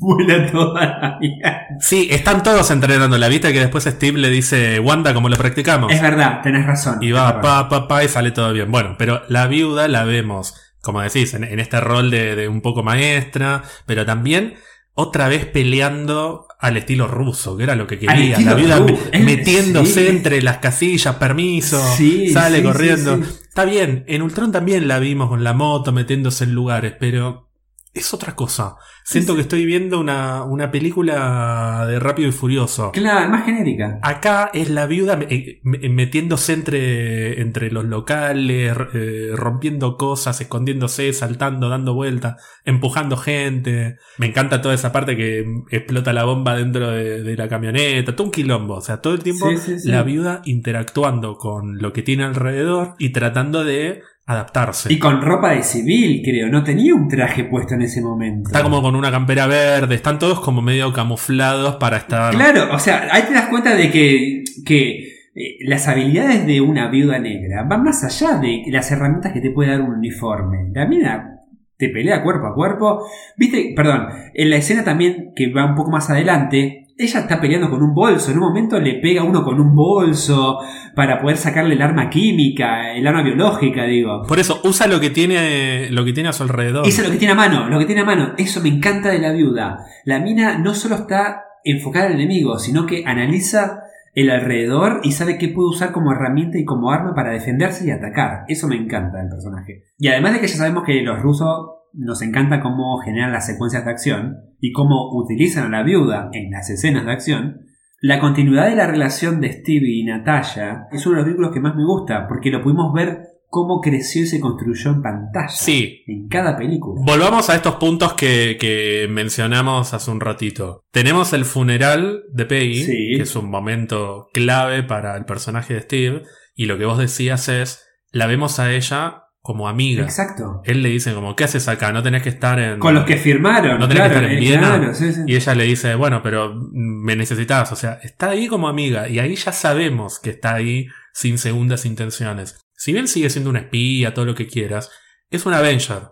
En esa película, es una Avenger. Está no solo esa escena en el funeral en la iglesia, sino que también está la escena en que conversa por teléfono, por celular, con Steve, que le dice, mirá, yo sé lo importante que es para vos Bucky, pero porque también ella lo vivió. Ella vivió a la par de él todos los acontecimientos de Soldado de Invierno. Entonces le dice, mira, yo mejor, creo que le, le faltó agregar esta parte, yo mejor que nadie sé lo importante que es Bucky para vos. Entonces, por favor, no sé, no me acuerdo qué le dice, pero guarda con lo que vas a hacer. Sí, lo está aconsejando como amiga y también porque me parece que quiere que firme. Yo, ahí vamos al, al otro tema que vos habías mencionado, que es por qué firmó, o sea, por qué se dio vuelta tan radicalmente. Para mí en la película queda bastante claro que es una decisión pragmática que dice, che, estamos cercados, ¿es esto o es que, que se nos vengan todos encima? Para mí ella está en total desacuerdo con los acuerdos, valga la redundancia, pero, pero no creo que esté pensando darse vuelta a corto o a mediano plazo. Yo creo que lo hace porque no le queda otra, que es un poco también lo que, lo que le pasa a los demás que firman. Lo que pasa es que hace mucho ruido que justo ella sea la, la cara de los acuerdos. Es que para mí justamente estamos hablando de la viuda de los rusos. La viuda que ya en Soldado de Invierno nos mostró de que va un paso más adelante de lo que uno está viendo en pantalla. Incluso de lo que el director está filmando, eh, mostrando. Ella ya tiene una bazooka o ya está pensando en cómo puede llegar a atacar a alguien. Y encima, en pantalla te muestran de que el propio Tony Stark diciendo, para, ¿vos estás de acuerdo conmigo? O sea, ¿qué carajo está pasando? Para mí es una estrategia de ella, pero también ella siendo consciente de que no sabe hasta dónde puede llegar. Pero el hecho de que ella vaya a la convención de la ONU es una careta más como ponerse la cara de, la, de la vieja de- del comité. Para mí es, che, mirá cómo vengo yo en representación de los Avengers, voy la cara, qué sé yo, pero en realidad en la cabeza de la viuda, si bien uno nunca va a poder realmente estar, es parte de su estrategia. Porque, perdón, a diferencia de Tony, que pudo investigar e ir a esta prisión que nunca me acuerdo el nombre, La balsa. la balsa, que me encanta, que era una- fue una sorpresa, nadie se esperaba que apareciera la balsa. Eh, Aparece en el tráiler. Todo el mundo se esperaba que apareciera. Ah, yo no vi el trailer por eso. La balsa, boludo. Con mi balsa, yo veré. No, esto déjalo igual. no, a diferencia de Tony, que fue a la balsa, se- me encanta la pelea, la discusión que tiene con Hawkeye ahí, que, que escupa ahí al piso, error ordinario, Hawkeye todo, qué sé yo. Tony tiene una transformación explícita de, che, uy, la cagué.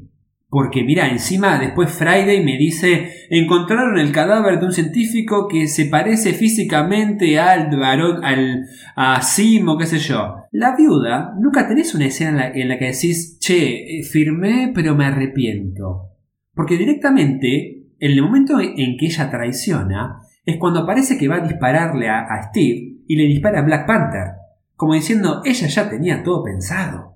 Como diciendo, llegado el caso último en que tiene que tomar un bando porque es, es, es una bisagra, ella corrió el puño y le disparó a Black Panther. Yo no estoy tan de acuerdo. Yo estoy de acuerdo en que ella nunca estuvo a favor. Bueno, entonces terminamos el podcast acá. Claramente la gente. Bueno, chicos, nos vemos la semana que viene. Nos vemos. No, pero pará, que la gente decida que si está, que- qué opina. Si opina como yo, opina como vos. Me gusta esta. esta... Pero déjame desarrollar mi, mi argumento. Ah, perdón, perdón, sí, sí, decime. No, yo lo que digo es, claramente no estaba a favor de los acuerdos. Eso seguro. De hecho, hasta te diría que ninguno de los que firma está muy contento con tener que firmarlos. Está bien, ella va, pone la cara, es un poco una estrategia, todo lo que quieras. Ahora. La imagen, es la imagen pública de los Avengers. Hasta ahí estamos todos de acuerdo. Yo lo que no creo es que ella desde el vamos siempre supiera que iba a traicionar a Tony. Para mí, la decisión de traicionar a Tony la toma ahí mismo en el aeropuerto. ¿Vos decís? Por eso, cuando Steve se está por escapar y está Natalia esperando al lado del Quinjet, Quinjet, claro, y le dice: No te vas a detener, ¿no? Y él le dice: Sabes que no puedo. Y ella dice: Bueno, me voy a arrepentir de esto y lo salva, lo ayuda a que se escape. Para mí, la decisión la toma ahí. Para mí, ella nunca tenía planeado. Si no, hubiese dicho: Dale, dale, andate, y listo y hubiese quedado un poco más claro que estaba esperando el momento oportuno para cambiar de bando. Para mí, ella, después de todo lo que fue pasando, después de ver Sokovia, después de ver eh, Washington, de ver todas las cosas que pasaron, dijo, bueno, no, tenemos que adaptar nuestra estrategia a las circunstancias. Por más que yo quiera rebelarme y escaparme, ahora soy parte de un equipo. No soy la viuda solitaria que me voy y me escondo y hago la mía. Al principio de Civil War, no al final, ¿no? Por eso dice, bueno, si vamos a mantener el equipo, si vamos a preservarnos como equipo, vamos a tener que adaptarnos, vamos a tener que cambiar la estrategia. Por eso después termina poniendo la cara, tomando un rol un poco más político, más estratégico, etc. Después se va todo a la mierda y vuelve a ser lo que originalmente era y que al principio de la película había dejado de ser. Vuelve a jugar para ella sola. Cuando dice, bueno, no, esta estrategia no funciona, Steve no va a parar.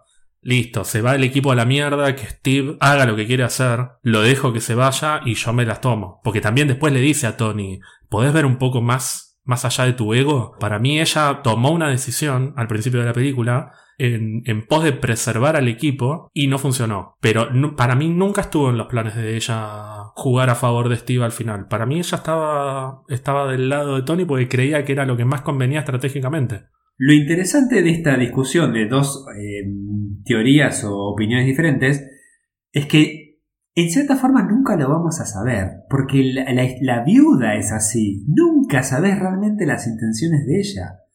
En Soldado de Invierno, está bien que al final terminamos de entender de que no lo va a traicionar, pero durante la mitad de la película decís, ay, lo va a traicionar a Steve, ay, lo va a traicionar a Steve, Steve no creas en ella.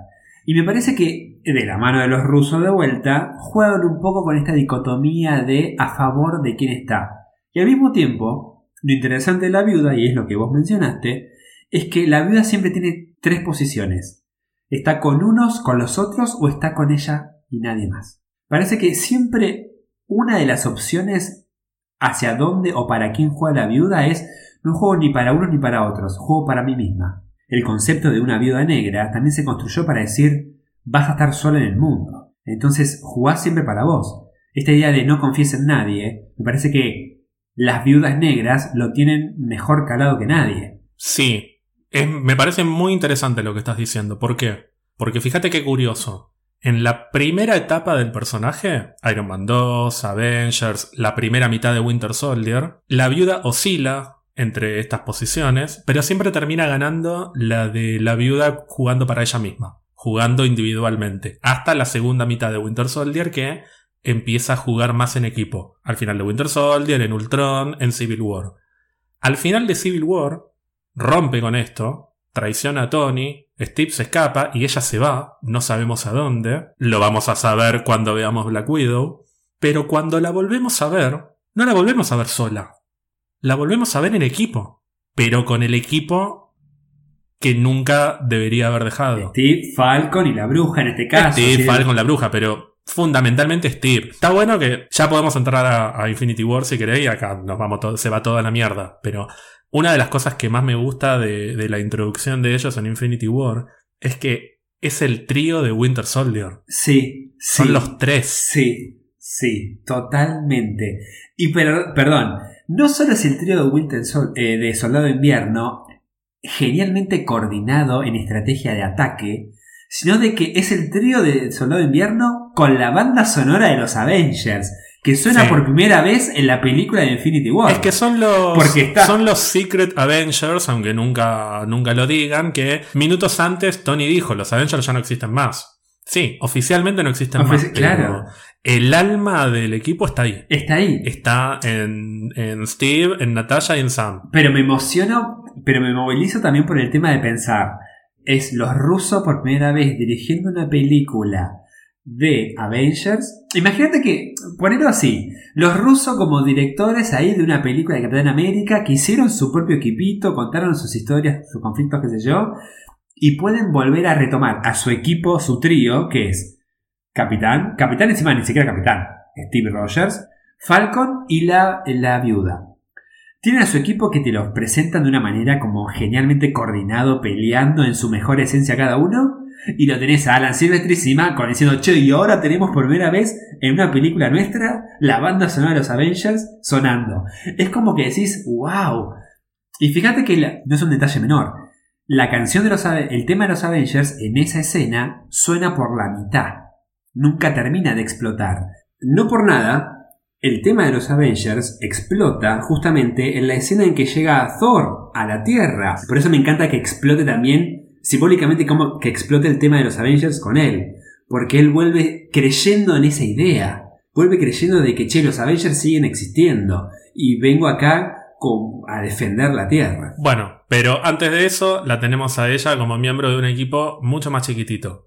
Y eso es lo que coincidimos que nos gusta. Nos gusta verla con Steve, nos gusta verla con Sam, nos gusta ese equipo que es, yo diría que es el equipo de los rusos. Y además, perdón, es el equipo de los rusos, pero no solo de Soldado de Invierno, sino que también de Civil War, porque la bruja también está con ellos. Y me, Claro. encanta, y me encanta, me encanta cuando lo caga a pedos, ¿viste? Cuando se están subiendo el Quinjet, que le dice, pensé que teníamos un acuerdo. Sí, eso- a eso quería ir. Quería ir a la relación de, de Natasha y Wanda, porque es muy, muy sutil, no está muy desarrollada, pero los pequeños momentos que tienen, tanto en Civil War como en Infinity War, son muy importantes. En Civil War lo que ya habíamos hablado, que es este rol de, de ella un poco guiándola en su primera misión, que ya está asustada, que le está como tomando examen. Y acá, si bien claramente es un poco la superior en el equipo, yo la siento más como, como la hermana mayor. Ay, te iba a decir exactamente lo mismo.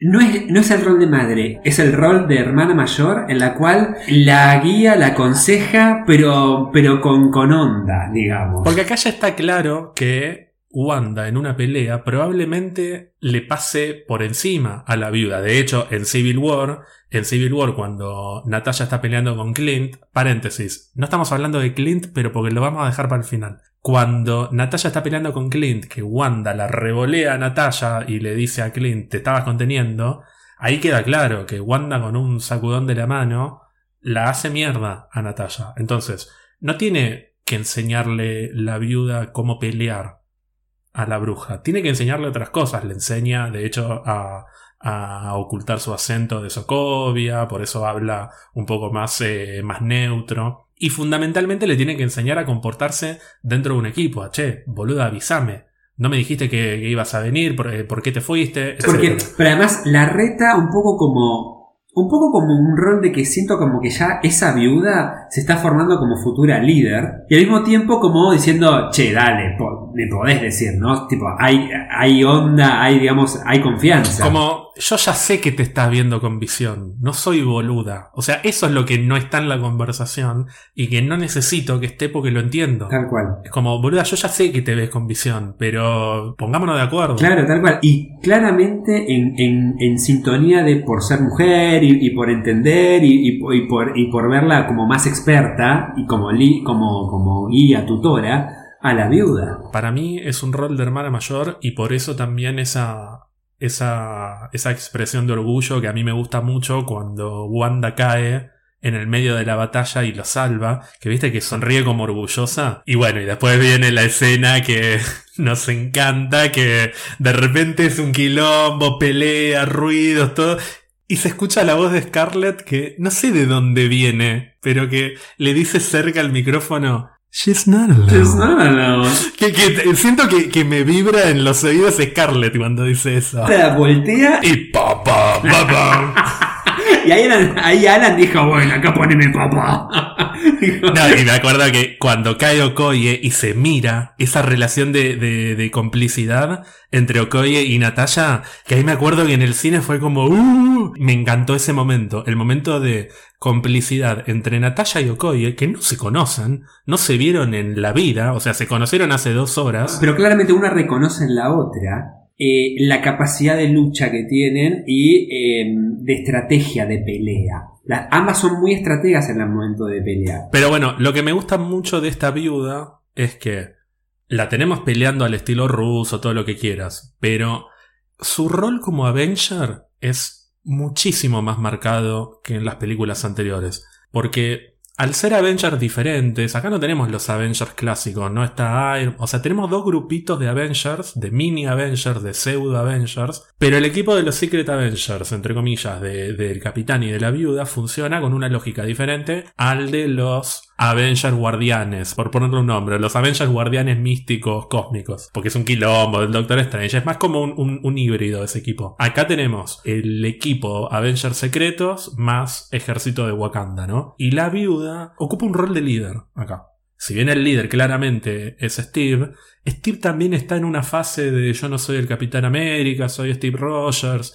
Es otra cosa. Eso le da a ella la, la oportunidad y hasta te diría la, la, la obligación, como que no le queda otra, más que tomar un rol más protagónico. Y, de nuevo, algo que tienen Infinity War y Endgame es que con pequeños detalles en, en el guion, sin entrar mucho en profundidad sobre algunas cosas, ya te das cuenta de cómo funciona. O sea, no necesitan una escena entera, no necesitas una escena entera de conversación entre Wanda y Natalia para entender que tienen un vínculo de hermana mayor a hermana menor. De la misma manera que Natalia diciéndole a Visión, que me encanta, cuando Visión dice, no, no, no, yo me voy a levantar y voy a-", le dice Visión, senta el culo, senta el culo en la mesa como, no me jodas, o sea, volví a la mesa que está como muy pragmática, que quizás en las otras películas estaba como más analizando, más mirando a ver para dónde conviene. Acá no, acá está tomando decisiones, hay que ir y pelear. Ni hablar. Yo creo que está en un rol de líder también aprendiendo mucho de Steve, sabiendo de que, no solo aprendiendo de Steve, sino que también entendiendo de que Steve está pasando por un momento de incertidumbre, de transición de su esencia o de su rol dentro de este grupo disuelto. Eh, Lo que tiene esto es que es una viuda de que, que, que, que, que un poco rescata un poco la esencia de cómo es pelear, cómo ver a la viuda pelear una batalla tan grande, no tanto como espía, sino como guerrera, pero ya no en, el- en, en su, en su contexto individual, sino que ahora ya realmente se siente un Avenger de Avengers disueltos, pero es un Avenger. Tenemos dos escenas eliminadas en Infinity War, de las cuales también hablaron los rusos en, en esta Watch Party de Infinity War. No las mencioné al principio porque las quería mencionar ahora. Primero tenemos eh, la conversación entre Natasha y Bruce que se da en Wakanda antes de que llegue, de que llegue la invasión de Próxima Midnight. Que en el primer tráiler vemos un poquito, que lo vemos a Bruce con el Hulkbuster al lado. Y la vemos a Natasha. Ella sonriendo, que me encanta ese detalle. Y está ella sonriendo, que es una sonrisa re linda re encima. linda, re linda. Eso después lo cambiaron e hicieron que directamente invadan cuando están adentro de adentro de- de- del laboratorio Yuri sería. ¿Y qué pasa? Al sacar eso nos quedamos sin el cierre entre comillas de Natalia y Bruce. O sea, Marcus y, McFly, Marcus y McFeely y los rusos dijeron que ellos tenían pensado darle un cierre a la relación de ellos dos y que estaba esta escena y bueno, la sacaron porque había que el ritmo de la película exigía otra cosa. Ahora, vuelvo a esto de los pequeños detalles del guion. El reencuentro de ellos, que vos lo mencionabas, cuando se reencuentran en, en la base de los Avengers, que viste que hay una distancia, se sonríen, y yo siento que ya está, no necesito más, ya está. La, la historia de, de Natasha y Bruce terminó en Ultron. Terminó con esa sonrisa. Y esto también. Yo, no sé si eh, en, en Thor Ragnarok solo hubo influencia de los guionistas y de los rusos con la escena post créditos. Porque la escena en que Hulk ve la grabación de la viuda, que es un poco lo que, lo que le decía en Ultron, es un poco también el primer pie al cierre que pasa en Infinity War. Gracias a esa grabación que se vuelve a retransmitir en, la, en el Quinjet, en Thor Ragnarok, Hulk se vuelve a convertir en Bruce Banner. Y el reencuentro de ellos en la base de los Avengers es la confirmación final de que te quiero, me alegro de que estés bien, pero nuestra historia personal termina acá.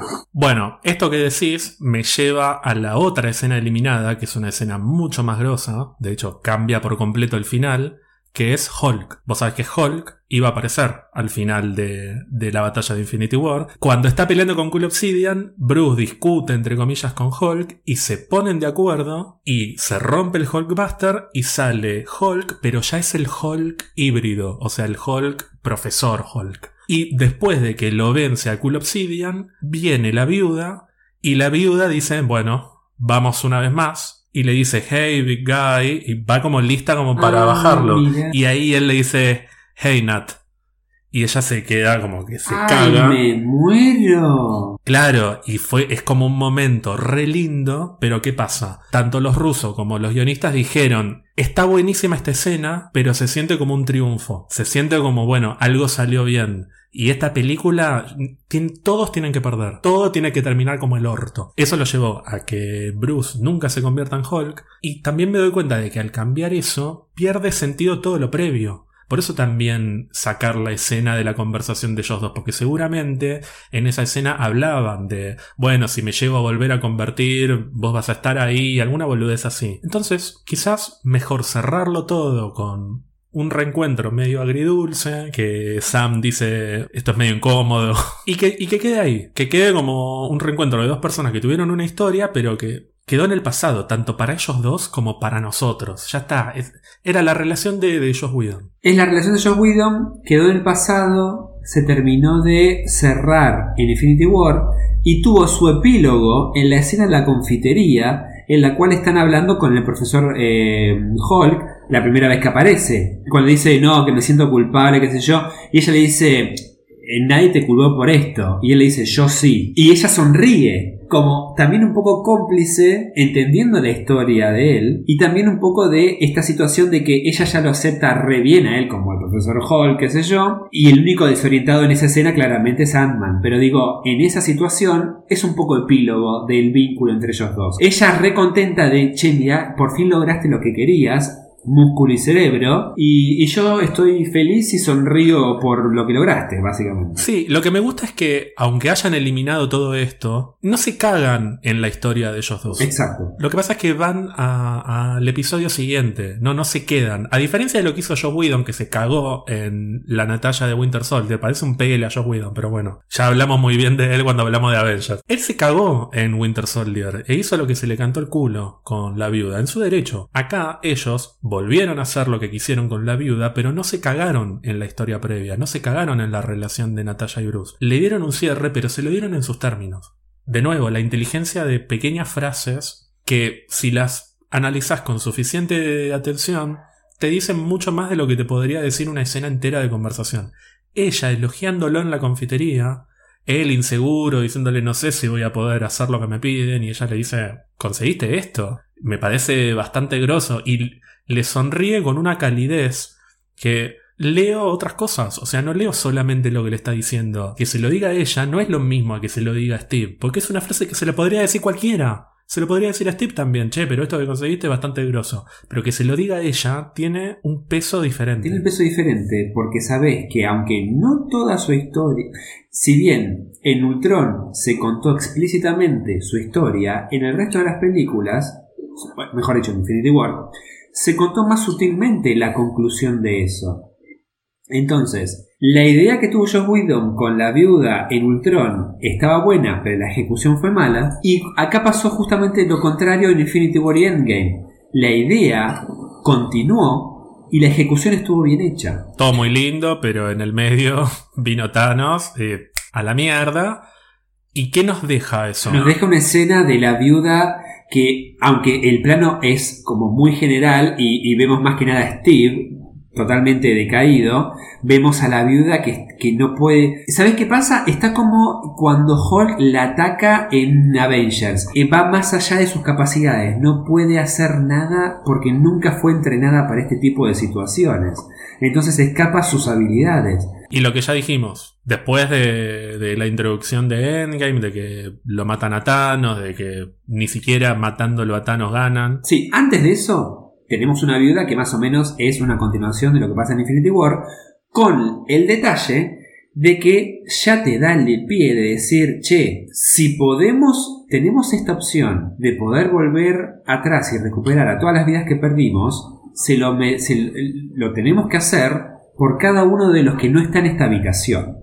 Lo cual ya te da el pie a entender de que la viuda es capaz de sacrificar todo lo que tiene por jugársela por esta única opción que tenía. Y la vida se queda realmente con la idea de, che, cuando realmente sentimos que pudimos haber sacrificado todo y haber, eh, volver todo atrás, ni siquiera eso fue suficiente. Entonces tenemos cinco años después a otra viuda. La viuda que vimos constituirse en líder en Infinity War, claramente ya venía, pero digamos en, Infinity War ya la veíamos como que estaba a la par de quien fuera el líder de los Avengers. Y la vemos como diciendo, che, bueno, claramente Steve está en otra, Tony está en otra.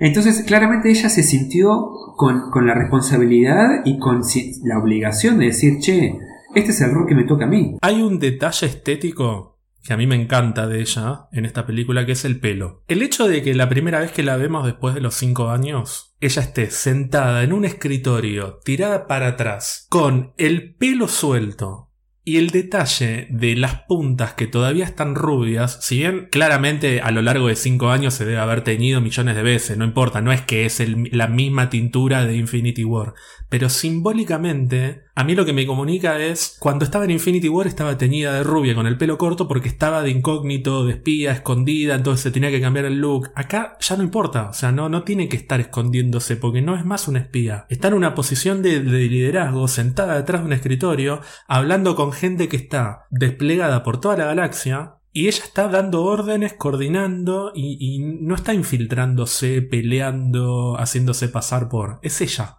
Es Natasha Romanoff liderando a la Capitana Marvel, liderando a Koye, liderando a Rocket, liderando a War Machine. Y no tiene necesidad de cortarse el pelo, de teñirse, de, de lo que sea. Sí, sí, sí, sí, tal cual. Esta cosa de decir, ya no necesito infiltrarme, ya necesito cambiar de apariencia, yo soy esto. Sí, no se me ocurre una parte de la película en la que en la que esté actuando como una espía. No hay, no hay nada, no hay un rastro de, de, la viuda espía en la película. Eso. En Endgame no queda nada de la, de la viuda negra como fue espía, agente de Shield, entrenada, la habitación roja, nada. Es transparente. Todo el tiempo es transparente. En Endgame es Natasha Romanoff con lo que quedó de los Avengers. Porque ni siquiera es una viuda negra como Avengers. No, no, es Natasha Romanoff. Es ella, es Natalia líder, es Natalia sensible, es Natalia transparente, es Natalia y la relación con Clint. Es Natalia y el, diálogo que tiene con Steve, aunque es totalmente distendido. Cuando, yo vi esa escena en el cine, decías, che, qué tranquila es esta escena, pero qué dramática. Claro, te están tratando de, de mostrar lo que fueron esos cinco años. Pero esos cinco años no para cualquier mortal como seríamos nosotros que tuvimos que seguir adelante. Lo que fue ser Natasha o lo que fue ser un Avenger y bancar esos cinco años. Fracasaron. Perdieron. Y sin embargo está ahí poniéndole el cuerpo porque lo único que le queda es esa familia que logró construir. Y que creo que vamos a entender justamente mucho más el significado de familia que significa para ella con el cierre de su arco argumental en la película de la viuda. Sí, acá necesito decir algo. Cuando vi por primera vez la escena en la que muere la viuda, yo me acuerdo que me pegó como el orto, primero porque no no estaba preparado. O sea, si había un personaje que yo pensaba que no iba a morir, era Es ella. que sí. No estaba preparado para ese sacrificio. Como que estás más preparado para verlo morir a Hawkeye por todo lo que hizo, porque estuvo matando gente, porque se sacrifica para que vuelva a su familia. Como que cierra más. Entonces, la muerte de Natalia en ese momento a mí me, me enojó. Me descolocó, a mí me descolocó. Y después, cuando la vuelvo a ver la película, todas estas escenas que estamos diciendo, la conversación con Steve, etc., cobran otro sentido. Cuando hablan de la familia, cuando hablan de que los Avengers son familia para ella, no puedo dejar de pensar en el sacrificio que viene dentro de una hora, hora y media. ¿Sabes a mí que me cambió cuando volví a ver la película? Cuando Steve, en esa, en- encima es todo en esa conversación, que cuando vos la ves por primera vez decís, están teniendo una conversación muy profunda y yo necesito que, tipo, que, que empiecen a actuar, que hagan algo. Y en realidad los rusos están diciendo, che, mirá lo mal que están y cómo tratan de llevarla adelante siendo ellos los que más se sienten identificados con la derrota y la victoria de Thanos. Pero hay una clave también, en- hay un montón de claves, pero algo que a mí me marcó mucho cuando volví a ver es cuando Steve le dice, bueno, al final me parece que tendríamos que buscar eh, una vida simple, le dice a Natalia. Y Natalia le dice, vos primero. Y decís, está bien, es un poco, es la amiga, es un poco de gesto, como diciéndole, eh, vos buscala primero porque tenés toda esta historia de que siempre te sentiste fuera de tiempo y, y que Tony también te dijo, buscate una vida simple, qué sé yo. Y en realidad esa, esa, esa respuesta lo que te está diciendo es, yo me sacrifico primero por el equipo y por la humanidad, por todo, antes que vos. Sí, es un poco eso. O sea, yo siento que le está diciendo, vos te sentís en condiciones de olvidarte de todo y armar una familia y listo y seguir adelante, porque yo no. De hecho, Steve viene de decirlo, viene de hablar en la reunión de autoayuda y decir hay que seguir adelante, hay que dejar atrás. Y ella sigue, ella sigue ahí en el escritorio hablando con Okoye, hablando con el Capitana Marvel, que Okoye le dice es un terremoto, nada, o sea, no, no, no hay nada que hacer. Ella está como tratando de encontrarle la vuelta para seguir, pero seguir como Avenger. Tal cual. Necesita que los Avengers tengan un propósito. Cinco años después de Thanos, tranquilamente, así como Hawkeye está matando japoneses, como Hulk está en la suya, Thor está jugando videojuegos, Natalia podría estar de espía. Y no está de espía. La película de la viuda nos va a ayudar a entender por qué el concepto de familia es tan fuerte para ella en ese momento de su vida y por qué cuando pasa lo que pasa necesita mantener a su familia, necesita mantener a su verdadera familia que son los Avengers y encontrarle un propósito a ese grupo que no se que, que no desaparezca y por eso después a la segunda, tercera vez de verla me enoja un poco menos su sacrificio y digo, bueno, tiene un sentido. Ella murió, es un personaje que cometió atrocidades también a lo largo de su vida. Entonces, ella necesita también sentir que valió la pena, porque si se sacrificaba Hawkeye también lo iba a sentir como, como algo injusto. Ella no, no es que está renunciando a su vida porque le chupa un huevo su vida y demás, no, ella sabe que no queda otra. Y ella está dispuesta a hacer ese sacrificio y no quiere que la familia de Hawkeye se quede sin Hawkeye. No quiere que la familia de Hawkeye se quede sin Clint. Necesita hacerlo ella, lo, lo, lo, lo necesita. El tema este siempre de la vida me, me moviliza tanto que es como que me quedo pensando en. Me olvido del podcast, pienso en. La mina era muy. La mina siempre fue muy consciente de todo, digo, pero. Tal vez era justamente la, la persona más preparada para realmente dar un sacrificio. El capitán, obviamente, es el líder, vuelve a tomar el liderazgo después que se vuelven a reunir y es el que da el discurso.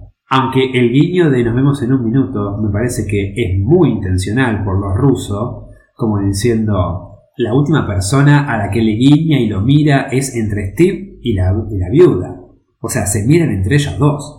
Ella le dice a él, no le dice al equipo, nos vemos en un minuto. Sí, cuando la vi por segunda vez y le dice eso, casi me muero. Porque la primera vez no me di cuenta. Y lo- es lo que más angustia a veces después te da, porque es, son esas películas que cuanto más vuelves a ver, más cosas encontrás. Hablemos de Clint, porque este sacrificio que es tan difícil de entender, por más que le encontramos la lógica y todo, es como que no lo terminamos de aceptar. no lo podemos pensar sin Clint. A mí me parece que no, pasa por si muere o no muere Clint, porque, de nuevo, cuando lo ves superficialmente, como lo vi la primera vez que, que la vimos, que me quedé como recaliente, parece eso, que no quiere que Clint muera, entonces se sacrifica a ella. Y, vos decís, bueno, pero tampoco te querés. Yo creo que el concepto de familia acá es central. Yo siento que ella se siente parte de una familia. Y acá, bueno, acá por ahí se pone medio, medio sentimental también por mi lado. Porque a mí muchas veces me ha pasado sentir que por ahí, porque con mi familia de sangre no tengo un vínculo tan grande, entablo relaciones que yo siento familiares con otras personas que tienen sus propias familias y que no necesariamente me van a ver a mí de la misma manera que yo las veo a ellos. Sentir como parte de, no parte de mi familia, sentirme con otras personas como familia, pero después volver a mi casa y saber que no es una familia real, por más que yo lo sienta así. Entonces yo siento que ella siente a los Avengers como su familia y está dispuesta a sacrificarse por su familia, pero sabe que si Hawkeye se sacrifica, no se va a estar sacrificando por los Avengers. Se va a estar sacrificando por su esposa y sus hijos. Y ella siente que eso no es correcto. No es correcto que la familia de Clint se quede sin su padre cuando ella es la que realmente, si se muere, entre comillas, nadie la va a extrañar. Lo cual es mentira. Obviamente todo el mundo la va a extrañar, pero ella sabe que está sola. Ella sabe que estuvo años y años y años cometiendo atrocidades, primero por un gobierno, después por otro, por una organización, por otra, y que se quedó sola. Porque la vamos a ver en su película con una familia, pero no va a terminar bien eso, porque si no, no, no tendríamos el resultado que tenemos en Infinity War y Endgame.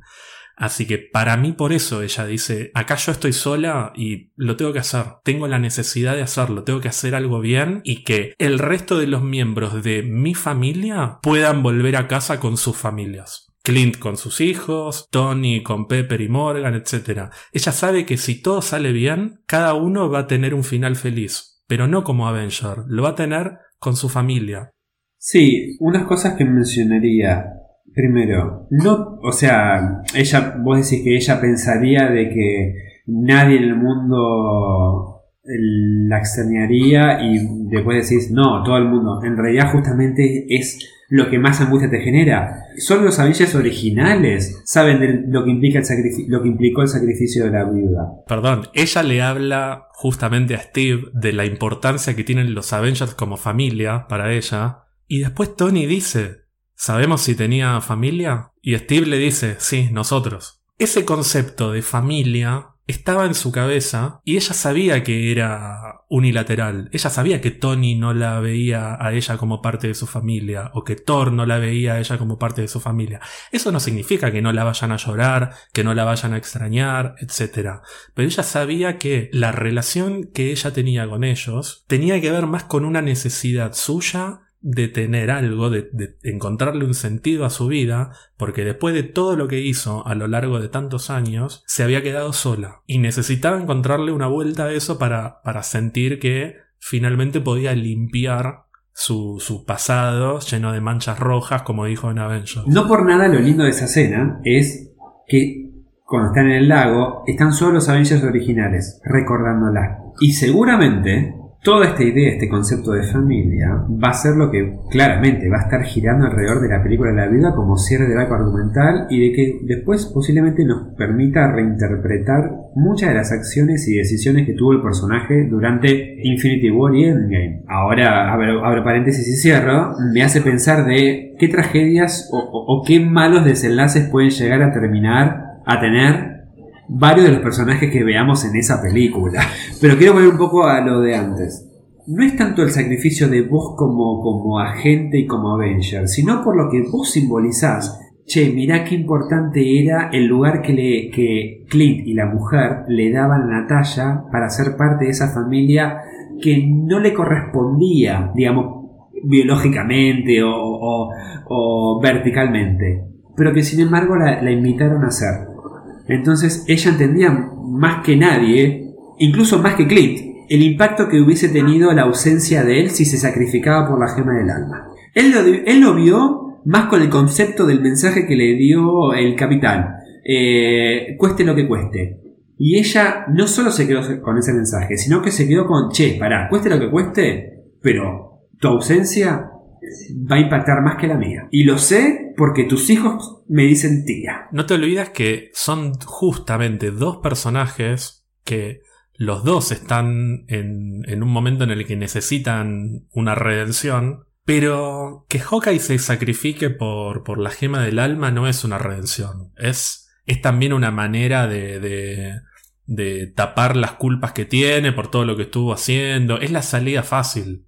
Clint está buscando una salida fácil. Ella también le dice, tu historia todavía no terminó. Siento que es un poco eso lo que le está diciendo. Eh, los dos, los dos estamos desesperados por, por salir de esto. Los dos queremos eh, una redención, una muerte heroica para darle un sentido a nuestras vidas. Pero tu historia no terminó. Vos todavía tenés la posibilidad de corregir todo lo que hiciste, volver con tu familia y tener una vida. Yo también, me encantaría, pero de los dos tengo que ser yo.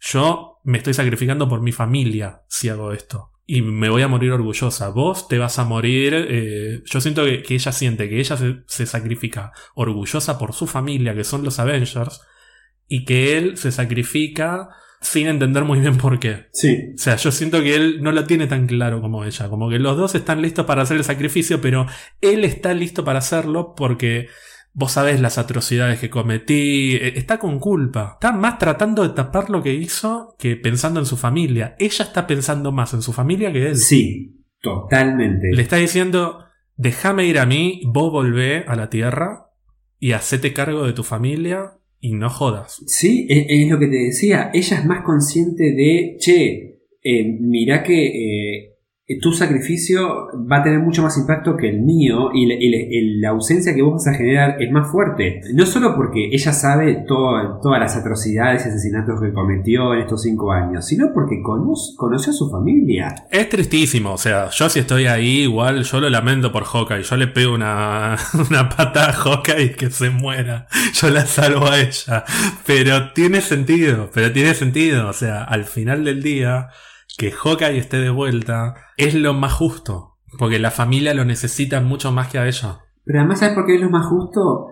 Porque también lo mencionan en la conversación que tienen al final. Cuando él le dice, che, bueno, pero eh, eh, también ten en cuenta todas las atrocidades que hice, o sea, ten en cuenta eso. Y ella le plantea, mira, la verdad, Vos nunca me juzgaste a mí por todo lo que hice y vos sos la persona que más conoce las cosas que hice. Y lo que él hizo en esos cinco años debe ser el 1% de todo lo que hizo ella. El uno, eh, sí, tal cual. Pero lo interesante es decir, no me vengas con este argumento de decir, no quieras ahora expiar tu culpa porque hiciste cosas malas. Porque vos nunca me juzgaste a mí por todo lo que hice. Entonces no uses eso como argumento. Nos conocemos, campeón. Tipo, dale. Sabés que tenés una familia y que tu lugar, tu ausencia, es mucho más grave de la que podría implicar la mía. ¿Sabes cuál es la diferencia? Él tiene culpa y lo quiere solucionar sacrificándose. Ella la culpa ya la tuvo. La tuvo cuando habló con Loki. Sí. ¿Y cómo lo solucionó? Convirtiéndose en un Avenger. Sí, tal cual. Esa es la diferencia entre los dos. Ella no se está sacrificando porque tiene culpa. O porque es una suicida, o porque no quiere vivir, o lo que sea. Ella sabe que no, que no queda otra y entiende eh, lo que está en juego. Hawkeye no. Hawkeye no está listo para hacer ese sacrificio. Quizá lo hará en otro momento, en Avengers 5, en Avengers 6. O, o en Kate Bishop, la serie. Pero ella la tiene más clara y no se está sacrificando para, para lavar su conciencia, ta, ta, ta. Lo está haciendo por su familia. La diferencia es que él lo hace por culpa y ella lo hace por determinación. Esa es la clave. Es la diferencia. ¿Qué diferencia? Él lidió con Thanos matando gente, yendo, haciendo la suya. Claro. Y ella lidió con Thanos, poniendo el culo en la silla y intentando coordinar lo que había, que era Rocket, Okoye, la capitana, etcétera, como podía. Claro. Ahora que lo mencionas, es interesante porque estoy seguro que desde que tomó el liderazgo, ella seguramente no salió a ninguna misión. Ella se sentó ahí y coordinó. Estoy seguro que dejó de ser incluso eh, eh, un atisbo de viuda de ir a misiones. Estoy seguro que ella era Nick Fury, coordinaba todas las estrategias y, las misiones. ¿Y qué gran arco nos va a cerrar entonces la película de la viuda? Que claramente ya nos damos una idea de que el eje va a ser la familia. Yo creo que el final va a ser emotivo. Muy emotivo. Bueno, Gonzalo, eh, yo creo que después de esto, más que ponerme a editar el podcast, me voy a ir al baño a llorar. Ay, sí. Me voy a dar una ducha sentado, Ay. llorando. Es que, pero, perdón, vos sabés que cuando dijiste, vamos a hablar de la viuda, yo dije, de, de- de la retrospectiva, digamos, o del análisis de los Avengers, este para mí es el más bajón de todos. O sea, el de Capitán América tiene sus momentos bajón, pero la viuda para mí es, un- es tan profundo porque al ser un agente que tiene habilidades especiales, pero no ser un superhéroe con poderes especiales, siento como que es la más humana. Al final termina siendo la más humana de todas, boludo. Y encima la historia. Vos sabés que el sacrificio de, de la viuda es como. Vos siempre me dijiste, me duele Gonzalo de que ella muere en, el anonimato y Tony Stark muere como, oh, qué sé yo, que obviamente es re triste el sacrificio, ¿no? Y todo el, el cierre del personaje, todo. Pero el, el cierre del sacrificio de, de la viuda es la reunión de los otros cinco Avengers ahí en el lago. Y es eso. Sí, sí, sí. es sí. eso, nada más. Bueno, con- aunque este episodio haya terminado bastante bajón, y encima, qué mejor momento para darnos un abrazo, y no lo podemos hacer porque estamos muy lejos, pero bueno. Bueno, pero ayer te fui a visitar, te toqué timbre y hablamos a distancia, con barbijo, todo, pero hablamos y nos vimos, por lo menos eh, físicamente. O sea, me doy cuenta de que existís. No es, no es una inteligencia artificial que está hablando en este momento. Existís. No, no, no, soy una persona de carne y hueso, cada vez más de carne que de hueso, porque si sigo comiendo como estoy comiendo en esta cuarentena, voy a, me voy a convertir en Java de Hub. No, yo, yo lo que estoy tomando de alcohol es impresionante, pero bueno, todos los días tomo algo. Bueno, personalmente le quiero dedicar este episodio a una de nuestras oyentes de, de la primera hora, viste que tenemos muchísimos oyentes, tenemos, estamos como cada vez más, cada vez más altos, alto regia, como Moria. Una de nuestras primeras oyentes que es eh, Sofía de México, que es una de las que viene rompiendo con la viuda. ¿De cuándo hablan, van a hablar de la viuda? Bueno, acá tenés, Sofía, no rompa más los huevos. Sofi, te- acá tenés a la viuda, Sofi. ya va, Sofía, ya va. Ya va, ya va. Igual, en noviembre, cuando se estrene la película de la viuda, toco madera, vamos a volver a hablar de ella y no solo de la película. Antes de la película vamos a volver a hablar del tema porque yo no termino acá. Y yo quiero, hay, hay más cosas para hablar. Hablamos muy poco de la viuda en cuanto a sus orígenes de cómic y, y otros medios. Por eso, ya en algún momento antes de la película vamos a volver al tema porque No, y además, y además, perdón, eh, cuando nos acerquemos a la película, podemos un poco también palpitar el personaje de, eh, de la China Suárez, o sea, de, de Yelena, claro. y Elena, claro, y el guardián rojo Fernán Mirás. Me encanta, me encanta. Lo amo, lo amo. Porque además improvisa todas las escenas. Cada, en cada escena ganaba lo, lo que quiere. Bueno, Gonzalo, eh, me encantaría que los oyentes nos cuenten si les gustó el episodio, Claro. cómo lo pueden hacer. Y pueden hacerlo escribiéndonos eh, por Twitter a arroba birra-marvel. O si no, pueden escribirnos por mail a gmail.com. Muy bien, y también recuerden por favor suscribirse a Spotify, a la plataforma que usen para escucharnos para no perderse de ningún episodio. Gon, me voy a ir a pegar un tiro Sí. en la 100. Es muy depre. Ahora yo voy a seguir, ya voy por la cuarta cerveza, ahora está por la quinta y me voy a poner a bailar acá solo. Ah, no te conté. Creé, eh, me, me hice un muñeco de 1,80 con ojos verdes, todos hermosos. Se llama Juan. Eh, me hice un muñeco de verdad para tener para charlar con alguien. ¿Te lo muestro? ¿Te lo presento? No, no, no, la verdad que no, no.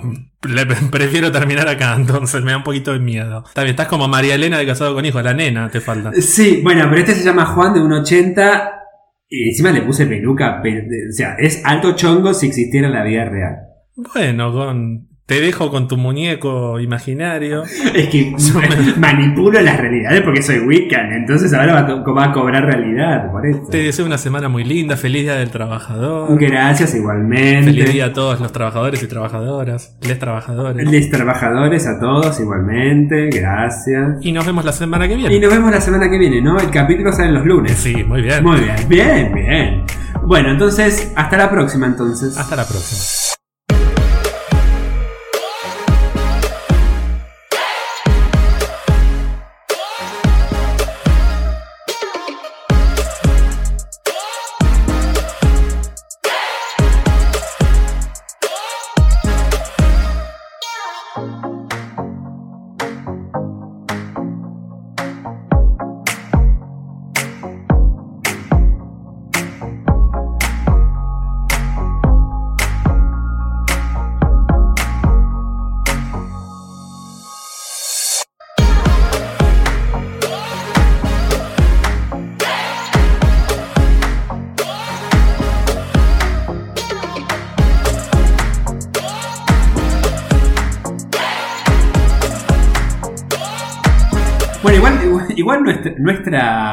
Nuestra, mm, René Russo, nuestra friga, es medio pelo, tampoco es muy brillante, pero bueno. Oh, esto, Ana Paula. Espérame que está. que está con Ana Paula. Ay, no escucho. Que, espérame porque están con Ana Paula. No, no, no, ya sé, pero no escucho que tengo. Ah, no, que no se Quiero escucha. escuchar.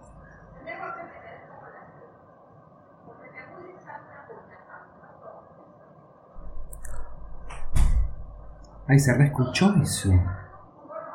Pero mal. Pensé que eras vos abriendo una puerta de tu departamento. ¿Salió el pibe, el pendejo, fumando? A fumar, no fuma. Ah, bueno, a, a escribir. ¿Escribí? ¿Te acordás? Ay, ¿Me están escuchando o no? No. Ah, listo. ¿Te acordás que el pibe siempre salía fuera del departamento porque se hinchaba las bolas de Ana Paula y de Rosmay y escribe ahí? Ah, escribí el celular. A escribir me imaginé como. No, que parece que es Ravenclaw, boludo. ¿Quién es?